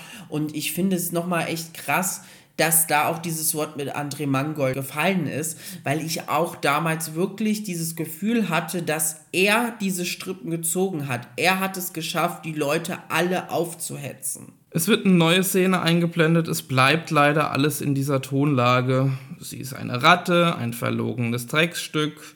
Äh, Lou versucht sie dann zu beruhigen, aber sie äh, macht immer weiter und alle sollen ihre Fresse halten, die blöden. Und dann fällt das F-Wort. Ich will es jetzt hier in unserem äh, Podcast nicht nennen. Also sie holt alles aus der äh, Schimpfwörter-Schublade, was es nur hergeben kann ähm, und ist überhaupt nicht mehr zum Bremsen. Äh, zum Glück habe der Bachelor sich dann gegen sie entschieden. Also sie versucht auch äh, klarzumachen, dass man sich in so eine Frau nicht verlieben kann. Also ganz, ganz schlimm und menschenverachtend, wie sie hier agiert. Ja, der genaue Spruch war ja, du musst ja so schlecht im Bett gewesen sein, er musste ja Jenny nehmen. So war das. Also richtig übel. Und sie baut so viel Druck auf Eva aus, sagt dann, dass ganz Deutschland sie hasse, baut sich auch vor ihr auf, auf das war diese Szene bei der Hollywood-Schaukel. Also auch da scheint es kurz davor gewesen zu sein, dass da auch mehr als nur Worte fallen. Es ist wirklich bedrückend, wie da Eva äh, sich gefühlt haben muss. Also es ist ganz, ganz schlimm. Ja, und es ist ja auch so, dass Lisha schon im Format des Sommerhaus gesagt hat, die Bombe ist ja noch gar nicht geplatzt. Das ist ja jetzt alles aktuell nur die Zündschnur von ihr. Also es war wirklich sehr, sehr brenzlig. Wir kehren dann wieder zurück zur Runde der Schande und Lisha sagt dann auch, wenn sie das jetzt sieht, sie kommt sich vor, als wäre sie damals auf Droge gewesen. Das ist ja absolut nicht menschlich, was da abgeht. Das ist ihr total fremd eigentlich und das Gefühl ist super eklig. Olivia ähm, versucht das so ein bisschen ihre Gefühle wohl einzuordnen und sagt, das mache sie wohl doch eher traurig. Und Lisha äh, gesteht ja, dass sie sich schämt, dass sie zwar manchmal asozial und aggressiv sei, aber doch nicht so. Und dann folgt auch der Grund scheinbar für ihre Aggression. Das versucht sie jetzt ein bisschen darzulegen ja, es ist dann so, dass bevor sie dann jetzt loslegt, da was zu erklären, dass sie dann noch die Jacke aufmacht, weil es scheinbar kriegt sie auch gerade irgendwie schwer Luft, macht die Jacke auf und versucht sich gerade irgendwie so symbolisch ein bisschen zu befreien.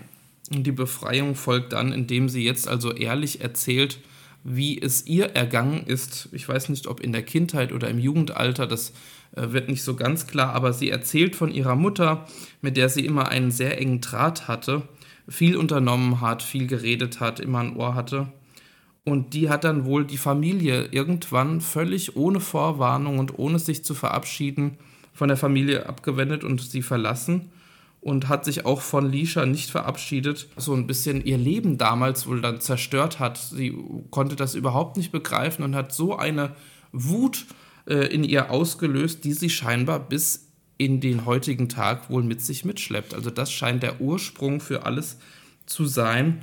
Ja, so ganz klar ist ja nicht der Zeitpunkt gewesen, wann das war, weil es fiel so kurz vorher so der Nebensatz, das vorm Sommerhaus, Punkt, Punkt, Punkt, meine Mutter. Also ob das kurz davor war, ob das ein Jahr davor war. Also es hat sie auf jeden Fall in dieser Situation noch akut belastet. Man sieht dann wieder die anderen Büßer in der Garage und man sieht, dass Emmy anfängt auch zu weinen. Man merkt, die fühlt voll mit und auch Yvonne nickt zustimmend. Und auch bei ihr läuft eine Träne über die Wange. Ja, also die ähm, Geschichte scheint auch die Mitcamper sehr getroffen zu haben. Ja, und Olivia sagt dann zu ihr, du musst lernen, dich zu kontrollieren. Das ist das A und O. Und Lisha sagt auch, ich weiß, das ist wichtig, das steht bei mir auf der Liste. Dann sagt Olivia, ja, kommen wir zu einem Zitat, einem schönen Zitat, was du im Sommerhaus gesagt hast. Ein Charakter kann einen Menschen wunderschön machen. Damit hat sie so eine Art Moral oder auch äh, Lebensziel, sagen wir mal, ihr mit an die Hand gegeben, was sie machen soll. Ja, und Olivia äußert ja auch dann, dass sie merkt, dass, und man merkt, dass Lisha das gerade so ein bisschen frei macht. Sie fängt an, irgendwie in ihrer ganzen Körpersprache ein bisschen loszulassen, bevor es dann wieder auch zu ihrer symbolischen Büße kommt. Und die hat es, gerade wenn es für Emmy wäre, wohl sehr in sich, denn sie muss auf unbestimmte Zeit den Toilettendienst machen. Eine Lektion in Selbstlosigkeit, wie Olivia es zusammenfasst. Ja, sie darf den Latrinendienst schieben. Erste Reaktion war, oh nee, und oh. als zweites kommt dann gleich, sie hat das verdient, eigentlich noch viel mehr. Ja, also sie findet es noch ganz human für das alles, was sie sich so geleistet hat so wie Olivia dann sagt, Mutti kann human sein und dann, wie, wie sie es in jeder Runde der Schande sagt, husch, husch ins Körbchen. Ja, Lisha ist es dann froh, hinter sich zu haben. Sie fühlt sich 10 Kilo leichter. Äh, frag, habe ich gefragt, wie kann das sein? Noch mehr 10 Kilo? Äh, dann wäre sie ja gar nicht mehr anwesend gefühlt. Hat sie in der Runde der Schande ja auch gesagt, dass sie so froh ist, so äh, abgenommen zu haben, damit die Leute sie nicht mehr erkennen von damals vom Sommerhaus. Dann ist auch dann ziemlich harter Cut in der Sendung, denn man sieht dann, dass ein neuer Tag beginnt und es spielt wieder das schöne Aufwachlied, wenn die Sonne erwacht in den Bergen. Ja, Bauer Patrick erfreut der singt sofort mit, genauso wie du, Patrick. Ja, ich finde es auch geil. Also ich hätte mir wahrscheinlich auch am dritten Morgen das schon angeeignet und würde das Beste draus machen. Natürlich würde es mich auch am Anfang nerven, aber ich versuche ja immer das Beste aus allen Situationen Informationen zu ziehen. Eriks Magen scheint das sie auf jeden Fall zu stimulieren. denn er entleert sich dann auf der Toilette und sagt: Ach du Scheiße! denn die eben angesprochene scheint schon nicht mehr in die Latrine zu passen, denn die ist mehr als voll. Was heißt, Lisha muss also ran. Er ruft Lisha mit dem Satz: Klo ist voll. Und Lisha sagt dann auch noch so, die Scheißerei von Erik macht mir echt zu schaffen. Und genauso lustig ist dann die nächste Szene, wo sie dann eben sich versucht an die Arbeit zu machen, ist mit tausend Papiertüchern äh, bewaffnet, hat sich die sogar in die Nasenlöcher gesteckt, damit sie bloß nichts riecht oder keine Tropfen in die Nase bekommt. Aber es passiert, sie riecht es und muss schon würgen, nur während Erik das rauszieht, die Latrine. Und das Geile ist wieder Lishas Spruch, warum scheißt ihr auch noch oben drauf? Also ein Bild für die Götter, wie sie jetzt also hier den Toilettendienst wahrnimmt. Und nicht nur sie nimmt ihren Dienst wahr, auch Steff äh, bekommt einen Besen gestellt. Er muss jetzt äh, also auch seine Strafe vollziehen und fegt Gloria hilft so ein bisschen, äh, gibt ihm den Tipp, dass er den Besen nicht nass machen Ja, und, darf. und Mike gibt dann auch noch schlaue Tipps im Interview. Also auch da wieder dieses äh, Pseudo-Intellektuelle, was von ihm kommt. Aber was ich halt noch viel, viel faszinierender fand, war ja, dass man diese Latrine, die Lisha hat, ja wie so ein Trolley hinter sich herziehen konnte. Und es schwappt dann da das ganze Zeug aus der Latrine raus. Super eklig. Und sie nimmt das dann hoch und schüttet das in diesen Behälter. Und sie sagt dann auch noch so, man hört das plupp, plupp, wenn dann die Kackhaufen in diesen Behälter fallen. Also so krass. Und dann ist Lisha wieder da zurück, hat die Latrine wieder reingemacht und verläutet dann, ihr könnt nun wieder alles voll pissen und kacken. Es ist einfach nur so lustig mit anzusehen. Für meinen Geschmack könnte man das auch alles ein bisschen anders sagen, wie sie das so formuliert. Aber okay, Wir sei es möchten, drum. wir möchten es ja hier auch dann wortgetreu wiedergeben. So sieht es aus. Die Duschstrafe, die ja Team Blau äh, verhängt bekommen hat, wird dann aufgehoben. Es wird sich also erstmal gründlichst gewaschen. Und ähm, man sieht dann, Gloria und Bauer Patrick scheinen sich sehr gut zu verstehen. Was, Würd- ein, was ist das für eine Kombi? Also ich habe mir in dem Moment gedacht, wie kommt denn das jetzt? Die bändeln jetzt miteinander an. Und Gloria sagt dann auch, dass ihre Familie ihr schon früher gesagt hat, dass sie eigentlich einen Bauer bräuchte. Jetzt frage ich mich, warum? Also wa warum braucht sie einen Bauern? Weil sie selbst wie so ein Ferkel umgeht oder was? Sag es mir. Ich verstehe es nicht. Ich wollte dir ja eigentlich die Frage stellen, ob du glaubst, dass die beiden gut zueinander passen, aber ich höre da schon so einen Unterton raus. Das passt. Ferkel Okay. und Bauer, es matcht total. Und das Ganze, diese Szene endet dann damit, wie Patrick dann noch zu ihr sagt, Gloria, du musst dich aber erst noch von Nikolas lösen. Also das ist schon irgendwie ein bisschen ernster, oder? Naja, wir werden es abwarten und beobachten, was da so zwischen den beiden vor sich geht. Dann stelle ich dir halt eine andere Frage, Patrick. Patrick, magst du Birnen? Ja, ich liebe Birnen, auf jeden Fall. Und mindestens genauso sehr wie die ganzen Büßer im Büßercamp, denn es gibt tatsächlich für jeden eine Birne. Ich frage mich eigentlich, warum. Ich glaube, die Produktion hat mittlerweile Angst, dass sie einen absoluten Nährwertmangel haben und wirklich bald alle umkippen, weil es ist ja wirklich so, dass die kaum noch was essen. Also man sieht ja wirklich, wie alle nur am Mäkeln sind. Und was ich noch ziemlich lustig fand, hast du gehört, wie Erik Birnen sagt? Nee, versuch's doch mal nachzumachen. Oh Leute, es gibt ja vor allem noch eine Birne. Also ich fand's so geil, ich musste es einfach gerade mal euch sagen. Dann kommt von Kati Karrenbauer aus dem Off auf einmal so ein Satz. Wer ist hier der größte Sünder? Und dann habe ich gedacht, was kommt denn jetzt? Kommt jetzt irgendwie ein Voting zwischen den Kandidaten? Aber nein, wir wissen mittlerweile, was die größte Sünde im Büßercamp ist. Und zwar einen Spiegel fallen zu lassen. Wer hat denn das gemacht? Ja, es war Leon. Und Leon zerstört ta- tatsächlich den einzigen Spiegel, gerade den, den er doch am Anfang so hart mit seinem Bungee-Sprung erkämpft hat. das kann man sich ja eigentlich gar nicht äh, ausdenken, oder? Also, dass gerade derjenige, der den erkämpft hat, auch noch kaputt macht. Man sieht leider gar nicht so richtig, wie das passiert ist. Das haben sie ja nicht gezeigt. Man sieht nur, wie er dann die Scherben aufhebt und man hört von quasi aus der Sicht der anderen von draußen das Klirren. Und Emmy ist dann ja auch fassungslos und sagt ja, wie soll ich mich jetzt schminken? Das ist ja doch das Einzige, was ich hier noch habe. Und Gloria sagt dann zu ihm, so, du hast jetzt sieben Jahre Pech und sieben Jahre schlechten Sex. Ja, also es ist für alle Frauen ein Riesendrama. Also äh, wenn man das gewusst hätte, dass es sie so mitnimmt, dann hätte man am Anfang wahrscheinlich ganz früh auch den Spiegel genommen. Jetzt müssen sie ohne auskommen, denn der einzige Spiegel ist kaputt. Ich bin ja, also ich würde ja mal gerne Mäuschen spielen, ob sie da so die ein oder andere Scherbe aufheben, mit der sie sich dann noch irgendwie versuchen anzuschauen, oder ob sie wirklich alles weggeschmissen haben. Ich hoffe, dass die Scherben alle weggeschmissen werden, weil ich habe irgendwann Angst, dass Emmy oder Christine sich gegenseitig damit aufschlitzen, um ehrlich zu sein. Ich hoffe wirklich, dass Leon die sehr weit weggebracht hat.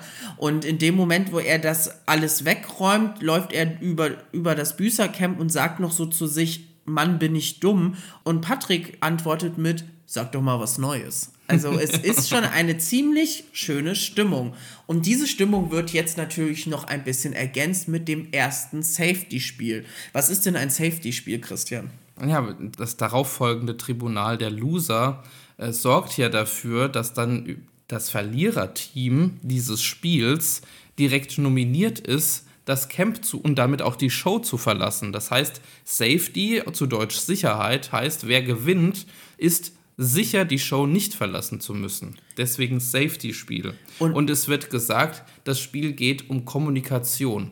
Patrick, bei diesem Stichwort, wen hättest du denn in dein Team gewählt beim Stichwort Kommunikation? Ich hätte wahrscheinlich tatsächlich Jürgen genommen, weil ich glaube, dass der schon als Detektiv Situation irgendwie gut einschätzen kann und das darüber sprechen kann. Ich hätte wahrscheinlich auch Yvonne genommen und ich hätte noch Christine dazu genommen, weil Christine auch gut schlagfertig ist. Und in dem Moment, wo man gesehen hat, dass dieses Safety-Spiel verkündet worden ist, haben auch so langsam, glaube ich, alle realisiert, okay, bald muss jemand gehen und es geht ja hier auch irgendwie noch um ein Preisgeld und zwar um satte 50.000 Euro. Und dann werden die beiden Teamleader für dieses Spiel verkündet und das sind Danny und Mike. Und die haben wie folgt ihr, ihre Teams zusammengestellt. Bevor wir dazu kommen, würde ich erstmal sagen, wen ich in mein Team gewählt hätte. Denn ich wäre ganz anders vorgegangen als du. Ich hätte gar nicht geguckt, wer kann das Spiel am besten, sondern ich hätte die in mein Team genommen, die ich auch noch weiter im Camp haben möchte. Die, die ich raushaben will, die hätte ich nicht in mein Team geholt, damit ich sie auch später nominieren kann. So eine ähnliche Taktik hat ja dann später auch noch Danny, aber kommen wir erstmal zur Verteilung. Also Danny nimmt als erstes Lisha, Mike nimmt dann als erstes Jürgen, Danny nimmt dann Patrick, dann noch Gloria und Steff und Mike nimmt dann noch Emmy, Yvonne, Leon und Erik und dann sind am Ende, wie gesagt, noch Christine und Erik ja übrig. Lisha sagt dann zu Danny, nimm Christine, aber Danny will das überhaupt nicht. Und was ich mich als erstes dann noch gefragt habe, ist, warum hatten Danny Steff ins Team genommen? Die können ja überhaupt nicht miteinander kommunizieren. Das haben wir ja gesehen, als die beiden zusammen ins Büßercamp eingetreten sind. Die haben ja gar nicht miteinander reden können. Da habe ich auch gedacht, irgendwie ist das auch wieder ein falsches Spiel. Ja, fand ich auch bemerkenswert. Ähm, aber sie hat ja in dieser äh, Teamwahl relativ viel Frieden geschlossen, eben nicht nur mit Steff, die sich äh, da scheinbar wieder, ähm, wo sich die Wogen wieder geklettet haben, sondern dann eben auch als letzte dann noch Christine. Und es wird ja hier auch von Beilegung von Streit gesprochen. Aber es ist ja so, dass dann Dani auch sagt, ich habe dann Christine in mein Team genommen, denn falls wir jetzt verlieren, dann ist Christine wählbar. Also auch ziemlich krass die Aussage. Dann ist das so, dass Christine dann auch hingeht und sich nochmal entschuldigt für, das, für die vorherige Aktion beim Bestrafungsspiel. Und Danny sagt dann auch zu Christine, du bist ja so klug, das jetzt nochmal so kurz vor dem Spiel zu machen. Aber kommen wir zum Spiel, denn das heißt die schwarze Piste. Ich habe ja erst gedacht, was kommt denn da jetzt? Ja, es hat also irgendwas mit Skifahren zu tun, wobei das Skifahren sich relativ schnell wieder erledigt, denn es geht hier eher um Skilaufen. Ähm, das Spiel ist es auf XXL großen Skiern zu fünft zu fünft in einem Slalom zu laufen, wobei dann eben diese fünf Teammitglieder auf dem linken Bein den einen Ski, auf dem rechten Bein den anderen Ski haben und dann wie in so einem Endengang alle gemeinsam den linken und rechten Skier gemeinsam anheben müssen, um vorwärts zu kommen. Also die fünf, die dann laufen, da ist die Gemeinheit, dass zwei von denen, die laufen, nach hinten schauen und die anderen drei nach vorne, wobei Schauen auch nur marginal ist, denn sie haben Blindenbrillen auf, dass sie auch nichts sehen. Das heißt, das sechste Teammitglied, das dann gleich bestimmt werden muss, muss den Ton angeben und diese fünf irgendwie durch die Strecke leiten. Ja, und jetzt geht es ja darum, erstmal auszumachen, wer denn der Kommandeur ist. Und Patrick hat ja dann die tolle Idee für sein Team, die Skier jeweils Peter und Paul zu nennen und gibt Lisha dann Tipps, weil Lisha gesagt hat, sie ist die Richtige dafür. Und dann flippt sie ja nochmal aus und sagt zu ihm, hier, ich bin nicht eines dieser kleinen Püppchen, denen du zu sagen hast, was sie zu tun haben. Also Lisha ist echt, ihre Zündschnur ist echt super kurz. Daran muss sie echt arbeiten. Immerhin beleidigt sie jetzt nicht. Also wir haben jetzt schon festgehalten, Lisha ist äh, die, die den Ton angibt bei Team Rot. Ähm, bei Team Blau ist es ja dann Mike, wobei sich Jürgen äh, vorher sehr stark darum bewirbt, dass er es machen kann. Es wird dann aber Mike. Ich hätte ja, wie gesagt, auch, glaube Jürgen dafür genommen. Und ähm, Erik sagt dann auch noch mal so, bevor es in dem Spiel losgeht, ja, so ist das hier mit so Reality-Promis. Wir sind ja alle nicht teamfähig und dafür ist dieses Spiel jetzt genau richtig. Also super geil. Ich muss ja auch sagen, ich finde, das ist das erste Spiel, was ich so richtig interessant fand und wirklich spannend. Da fand ich wirklich gut, dass man da nicht nur verschiedene Hindernisse hatte, sondern es ging ja auch eben darum, sich zu verständigen, mhm. was auch direkt wieder zu Streit führt. Du hast es schon angedeutet, Lisha mit ihrer kurzen Zündschnur rastet völlig aus, wenn es mal nicht im selben Rhythmus läuft was aber natürlich auch wieder nur zu noch mehr Verunsicherheit in ihrem Team führt. In meinen Augen führt das eigentlich zu Motivation. Also mir, mich motiviert es eher, wenn jemand mal so richtig laut wird und einem Druck macht. Und man sieht ja dann auch als erstes, wie Team Danny startet. Und Patrick checkt es ja beim ersten Schritt schon mal überhaupt nicht, denn er ist einer der beiden, der rückwärts steht im Ski. Und er ist auch dann quasi einer, der nicht dann nach hinten den Schritt macht, sondern als erstes auch nach vorne, sodass die erstmal alle irgendwie umfallen. Dann ist es so, während dieser ganzen Prozedere ist Lisha aber so, dass sie auch zwischendurch das Team lobt, wenn was gut ist. Und Patrick sagt, hör auf mit dem Lob, das dauert mir zu lang. Also da habe ich auch gedacht, hä? Was ist denn hier los? Ja, völlig fehl am Platz. Aber es ging natürlich eben auf Zeit. Und was man dann bei Team Blau ganz gut sehen kann, die finden irgendwann ihren Rhythmus und stapfen links, rechts, links, rechts relativ zügig durch die Hindernisse. Aber auch irgendwann findet Team Rot ihren Rhythmus und Lisha kann relativ schnell immer von drei rückwärts zählen oder von eins bis drei, ich bin mir nicht ganz sicher, sodass auch sie jetzt sehr schnell vorankommen. Und es wird scheinbar spannend sein, wer jetzt dieses Safety-Spiel für sich gewinnen kann. Emmy ist dann aber auch wieder ganz schön zickig und sagt dann auch noch mal so im Interview, naja, Mike hat jetzt das erste Mal in seinem Leben was zu sagen, deshalb will er jetzt hier auch Teamchef sein. Und Mike sagt dann auch noch selber, dass er ja da Erfahrung mit hat, weil er trainiert ja eine kleine Fußballmannschaft. Also das müssen wir nochmal irgendwie in Erfahrung bringen, wo er diese Trainertätigkeit hat. Finde ich ja mal super spannend. Ich glaube, er hat sogar gesagt, er trainiert Kinder im Fußball. Und ich glaube, da geht es dann auch gar nicht ums Trainieren, sondern das, was ihn jetzt also dafür qualifiziert ist, er arbeitet mit Kindern.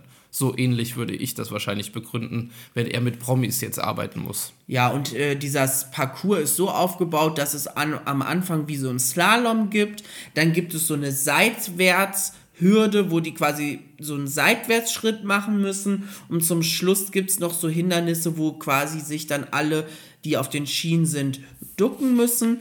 Mir fällt auf, dass Mike eigentlich die ganze Zeit nur am Rumschreien ist. Also ich habe da überhaupt nicht irgendwas verstanden, aber es hat ja gut geklappt. Also die sind ja gut vorangekommen. Dann ist das Spiel vorbei, also das wird ziemlich offen gehalten und man kommt wieder zurück und Steff fängt weiter an aufzuräumen. Also er räumt die ganzen Tassen aus dem Camp und spült die. Man sieht, wie sie essen. Also Emmy ist dann wieder dabei, sich die Einlage, also diese Möhrenstückchen aus der Suppe zu picken. Dann sieht man nochmal einen kleinen Clip, wie äh, quasi so gemäkelt wird und die alle dann immer in diese Interviewbox kommen und ständig Wünsche äußern. Und der einzige Wunsch, der mir jetzt so richtig in Erinnerung geblieben ist, war, dass Leon gesagt hat, er wünscht sich doch jetzt bitte mal eine Cola Light und einen Döner. Ja, also da musste dann leider die Birne für herhalten, für diese ganzen Wünsche. Dann wird der Gewinner von der Challenge verkündet und das war dann überraschenderweise Team Mike. Team Blau hat gewonnen. Damit für den Auszug nominiert sind Gloria, Dani, Lisha, Patrick, Steff und Christine. Zwischen diesen Personen entscheidet es sich jetzt also, wer das Camp und die Show verlassen muss. Und man sieht auch direkt, alle dieser Personen, die sind super niedergeschlagen, weil sie doch damit gerechnet hatten, dass sie der Sieger sind. Die waren sich wirklich super sicher. Ne? Also die haben echt gedacht, dass die es gut machen. Aber die haben ja wirklich ganze fünf Minuten länger gebraucht als das andere Team. Und fünf Minuten ist schon ein echtes Wort. Ne? Also ich glaube, dass denen da diese Situation, dieser Tipp von Patrick echt nicht gut getan hat, am Anfang zu machen. Das war eine dumme Idee in meinen Augen. Und sobald dann klar ist, wer zu nominieren ist, sagt dann auch Mike im Interview, er hat Steff definitiv im Auge, er hat noch eine Rechnung mit ihm offen und dann sieht man aber gleich diesen Einspieler, wie die beiden, als die ins Büßercamp einziehen, sagen, naja, im Sommerhaus, das ist ja nicht mehr, wir fangen jetzt bei Null an. Denn es geht hier im Endeffekt um diese Situation, dass bei der Rauswahl im Sommerhaus Steff zu Mike gesagt hat, er wünscht ihm mit seiner Frau kein gemeinsames Kind. Er geht ja dann zu vielen der Büßer im Camp und erzählt immer wieder die gleiche Geschichte, aber immer mit dem ersten Satz, naja, ich bin ja kein Freund von Absprachen während so einer Nominierung, aber er geht zu jedem und erzählt das mal. Fand ich schon ziemlich lustig. Ob das dann geholfen hat, sehen wir dann gleich. Ja, also er macht ganz schön Stimmung und er redet ja von seiner ganz persönlichen Vendetta. Also er hat jetzt seinen Rachefeldzug, den er bestreiten möchte, um Steff also aus dem Camp zu kicken. Emmy hat dann absolut einfach keinen Bock mehr auf Christine. Das merkt man. Also man sieht verschiedene Einspieler im Alltag, wie Emmy wirklich genervt ist von ihr. Und irgendwann sitzen die da auf dieser Couch alle und Christine kommt noch hinzu, sucht sich da auch noch einen Platz, quetscht sich dann auch daneben Emmy. Dann geht es darum, dass Emmy erzählt von ihrem Leben und dass sie ja auch eine eigene Firma hat und eine Geschäftsfrau ist. Und dann äh, antwortet auch einer von den Männern, naja, du kommst auch gut an mit deiner Art und Weise, flirtigen Art und Weise auf Männer gegenüber. Und dann sagt Christine auch, naja, wenn man das so beruflich macht, ist das ja auch kein Wunder. Und das nimmt dann Emmy auch ziemlich krass auf, als würde sie quasi als Prostituierte arbeiten. Hättest du das auch so verstanden, Patrick? Ich habe die ganze Situation ehrlicherweise irgendwie überhaupt nicht verstanden. Ich fand das alles irgendwie strange, weil Emmy hat ja auch Christine so ein bisschen nachgeäfft. Also das war ja so ein Schlagabtausch in dem Moment. Aber ja, es war schon ziemlich krass, aber wir kommen dann auch gleich zum Tribunal der Loser. Das erste Tribunal der Loser beginnt also und alle machen sich jetzt schon Gedanken, wer wen wählen soll. Erik ist der Erste, steht auf und ähm, versucht sich so ein bisschen zu erklären dass er den oder diejenige, die er jetzt wählt, ja eigentlich ganz gut leiden kann und auch befreundet ist und wählt Christine, da er denkt, dass sie mit dem Druck und den Bedingungen überfordert sei. Wie nimmt Christine das denn auf? Ja, die ist super sauer. Also die sagt, du bist der Einzige, bei dem ich wirklich nicht geglaubt habe, dass du mich nominierst, weil wir uns schon gut kennen. Also das fand ich auch ziemlich krass und ich habe auch die Begründung absolut nicht verstanden. Wenn jemand mit so einem Druck umgehen kann, dann ist das, glaube ich, Christine. Was sagst du dazu? Das denke ich auch, wobei ich mir auch denke, wenn man jemanden gut leiden kann und ähm, laut deren Aussage ja sogar befreundet ist, was auch immer Freundschaft in dem Sinne heißt, und es kommt dann so unerwartet, ich glaube, dann wäre ich auch geschockt. Für Christins Verhältnisse hält sie sich ja noch einigermaßen sogar absolut, zurück. Absolut. Wobei sie ja dann später noch explodiert. Aber kommen wir erstmal zu Leon, denn er ist der Nächste an der Reihe, der wählen muss. Und er startet direkt mit ganz schweren Geschützen. Lisha, Fake, Lügen, Intrigen. Das alles sei sie nicht. Deswegen nimmt er Gloria weil er einfach den wenigsten Bezug zu ihr hat. Mega lustig. Ich habe erst gedacht, oh Gott, was kommt denn da jetzt schon wieder? Was haben wir denn da jetzt wieder nicht mitbekommen? Hat dieser Klaps auf dem Hinterkopf da doch irgendwie so viel ausgelöst noch? Also ich fand es wirklich krass. Aber ja, er hat dann Gloria genommen und ja, das ist immer so eine einfache Begründung. Die wird ja in vielen Formaten, wenn es um Nominierung geht, immer genommen mit wenig Bezug. Aber lassen wir es mal für das erste Tribunal der Loser so stehen. Gloria ist dann an der Reihe und sie wählt dann Steff. Sie hat eine logische Begründung. Sie sagt, wir haben noch nicht mal eine Nacht miteinander hier verbracht und du hast Lisha so angebrüllt, als es da um diesen Stress mit Christine ging. Das findet sie absolut schlimm und das kann sie so nicht dulden. Auch die nächste Begründung finde ich relativ nachvollziehbar. Jürgen ist an der Reihe und nimmt Christine wegen eben den vielen kleinen Ausrastern, wo er sich immer bislang zurückgehalten hat. Und dann wird Emmy eingeblendet und sie ist super schadenfroh. Also nicht alles, dass es sich wie so ein Rumpelstilzchen die Hände reibt, dass Christine jetzt also hier die nächste Stimme bekommt. Christine ist dann an der Reihe und sie wählt Danny. Sie sagt, das macht sie aus strategischen Gründen. Wenn es in ein Duell gehen sollte, würde sie gerne Danny dabei haben. Und sagt aber, wie gesagt, in dem Moment auch nochmal, wie extrem enttäuscht sie von Erik ist. Enttäuscht ist dann auch Dani, weil sie doch extra Christine in ihr Team gewählt hat, um den Schrei äh, Streit zu beschlichtigen und äh, sogar Entschuldigungen gefallen sind. Also sie nimmt es Christine ganz schön übel, dass sie sie jetzt gewählt hat und macht direkt die Retourkutsche und wählt Christine. Und sagt auch, sie findet diese Entschuldigung ziemlich fake, die sie vorher ihr gegeben hat noch. Also findet da auch wieder dann diese Retourkutsche, wie du es sagst. Also da auch wieder, Dani hätte eigentlich schon in der Situation davor gleich mal sagen können, ja, das ist jetzt auch zu spät. Aber na gut, so ist sie halt. Dann ist Steff an der Reihe und er wählt Gloria. Er sagt, ich habe das Gefühl, du hast auch bewusst keinen Kontakt zu mir gesucht. Ich finde, das stimmt dann auch so übereinander ein, weil, wie gesagt, Gloria ist ja ziemlich abgeneigt von ihm wegen diesen Anbrüllen und auch generell, glaube ich, wegen dieser ganzen sexistischen Geschichte. Und dann hat auch Gloria einfach den Kontakt nicht gesucht. Ne? Das macht absolut Sinn. Und äh, sagt aber auch noch mal zu Dani, ich, ich glaube, wir haben einen Weg gefunden miteinander und bin mal gespannt, wie das dann jetzt in den nächsten Wochen so laufen wird. Ganz genau. Als nächstes ist dann Bauer Patrick an der Reihe. Er nimmt Christine und man sieht man auch endlich mal Christine im O-Ton, wie sie so ein bisschen die vielen Stimmen einordnet. Und da sagt sie ja auch, sie weiß, dass sie aneckt. Also sie scheint es manchen auch nicht so rumzunehmen, dass sie gewählt wird. Aber man hat bei Patrick keine Begründung gesehen, warum er Christine gewählt hat. Das hätte ich echt gerne nochmal gesehen. Lisha aber hingegen wählt nicht Christine, sondern Steff und sagt dann auch so ähnlich wie Gloria, sie hält nichts von aggressiven Männern, die aggressiv halt sind gegenüber Frauen.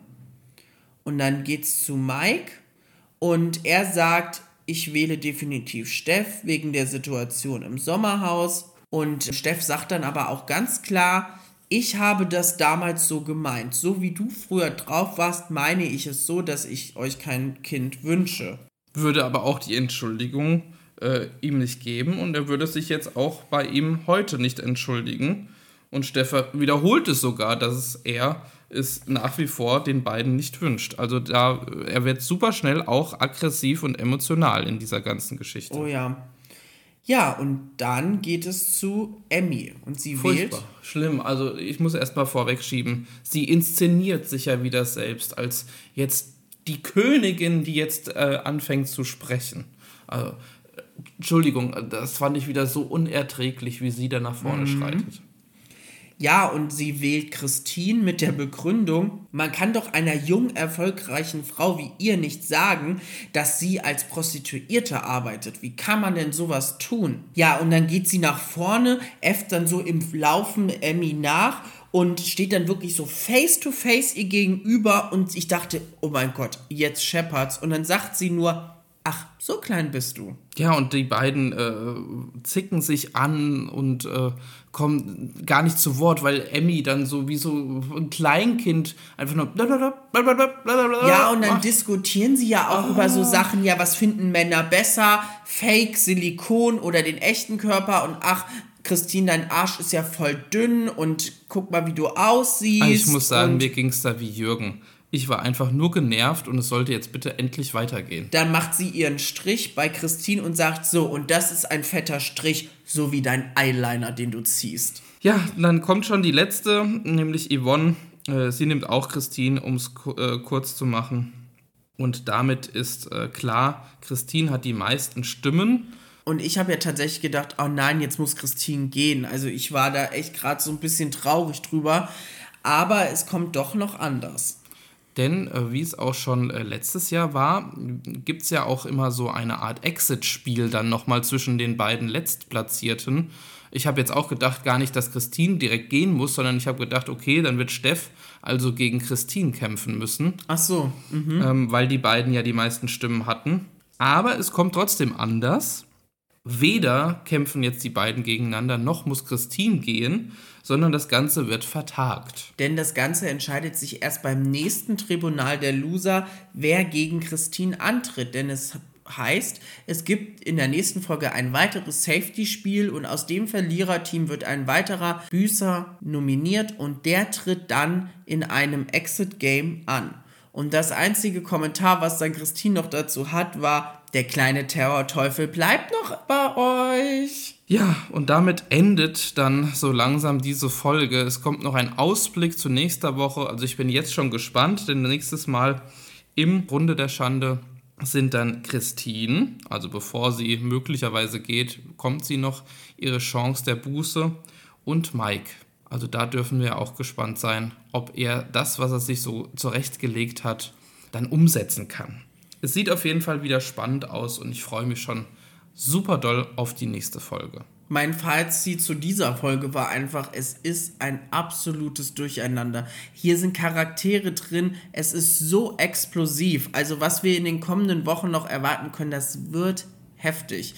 Also, ich muss sagen, bei mir hat es sich Emmy Russ wirklich in dieser Folge ziemlich versaut. Sie ist jetzt aktuell bei mir wirklich ziemlich weit unten. Sie ist super unsympathisch und in der Sympathie ist bei mir definitiv in dieser Folge Lisha gestiegen. Also sie hat wirklich einiges gut gemacht in ihrer Runde der Schande. Tatsächlich muss ich sagen, sehe ich es minimal anders. Ich würde dir zu einem Teil recht geben. Ich finde aber, ich habe es ihr nur zu einem gewissen Grad abgekauft, das alles. Denn wenn man schon vorher so ankündigt, es kommt jetzt das, der Blockbuster schlechthin der Asozialität, äh, dann gehe ich ja davon aus, da, da kommen jetzt schlimme Sachen. Ich frage mich immer, ist das nicht auch bis zu einem gewissen Grad vielleicht auch gestellt, dass ich da jetzt so emotional werde? Klar hat mich die Geschichte der Mutter auch irgendwie berührt. Aber wenn wenn es mich doch so mitnimmt, dann muss ich doch irgendwas auch für mich daraus ziehen und muss doch auch anders reagieren. Und ich finde, auch in dieser Folge hat man wieder gesehen, ihre Zündschnur ist weiterhin kurz. Sie spart nicht mit Schimpfwörtern und sie geht auch wieder auf andere los. Also irgendwie, ja, sie hat mich berührt mit ihrer Runde der Schande, aber so 100% konnte ich es ihr nicht abnehmen. Wir haben euch auch in unserer Instagram-Story gefragt, welchen der aktuellen Kandidaten ihr am unsympathischsten findet. Und eure Antwort von über 20 ist Yvonne Wölke. Also ihr seid absolut genervt von ihr. Ich muss aber sagen, ich habe Yvonne in dieser Folge überhaupt oder sehr wenig wahrgenommen. Die ist ziemlich auserzählt, finde ich. Ich glaube, das ist vorbei schon. Hätte man mich nach der ersten Folge gefragt, und das haben wir ja unsere Follower auf Instagram auch, äh, da hätte ich vielleicht sogar auch Yvonne gesagt, einfach aus dem Grund, weil Emmy noch nicht da war und weil Yvonne für mich so ein unbeschriebenes Blatt war, außer dem Vorwurf äh, des Betrugs und Ehebruchs, dass sie so famegeil ist, das, das hat mich auch so erschüttert. Also eventuell hätte ich sogar auch Yvonne genommen nach der ersten Folge. Jetzt nach der zweiten ja, ist sie einfach uninteressant. Bevor es in der nächsten Woche dann weitergeht mit unserem Recap zu Folge 3 von Das große Promi-Büßen, haben wir noch eine Überraschung für euch. Denn morgen erscheint noch eine weitere Podcast-Folge von Voll auf die Klotze. Denn wir haben ein Special vorbereitet zu 10 Jahren Promi Big Brother, das Best of. Wir werden aus den letzten zehn Jahren die besten Geschichten, die besten Häuser und die absoluten Lieblingskandidaten küren. Und das alles haben wir gemacht, weil ab Montag dann Promi Big Brother auch wieder im Fernsehen zu sehen ist. Und damit kommen wir jetzt auch zu unseren Programmhinweisen.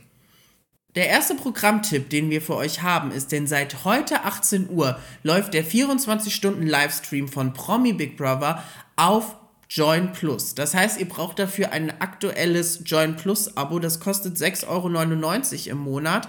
Kann ich euch auf jeden Fall empfehlen, denn ihr habt damit Zugriff auf das ganze Geschehen im Promi Big Brother Haus. Ihr könnt jetzt schon zwei Tage vorab schon sehen, wie die Promis einziehen und euch jetzt über 15 Tage lang Tag und Nacht ansehen, was dort alles so passiert.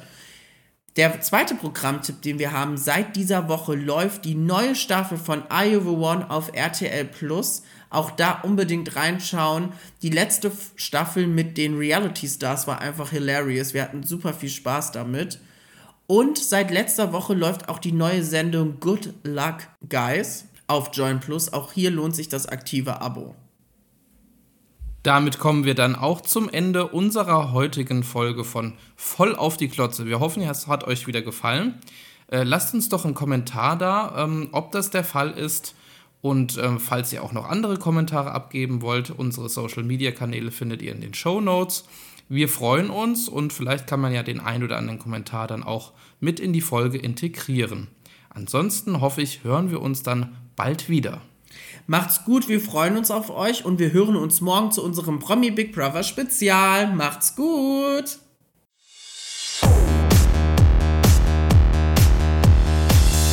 Das war mal wieder so voll auf die Klotze.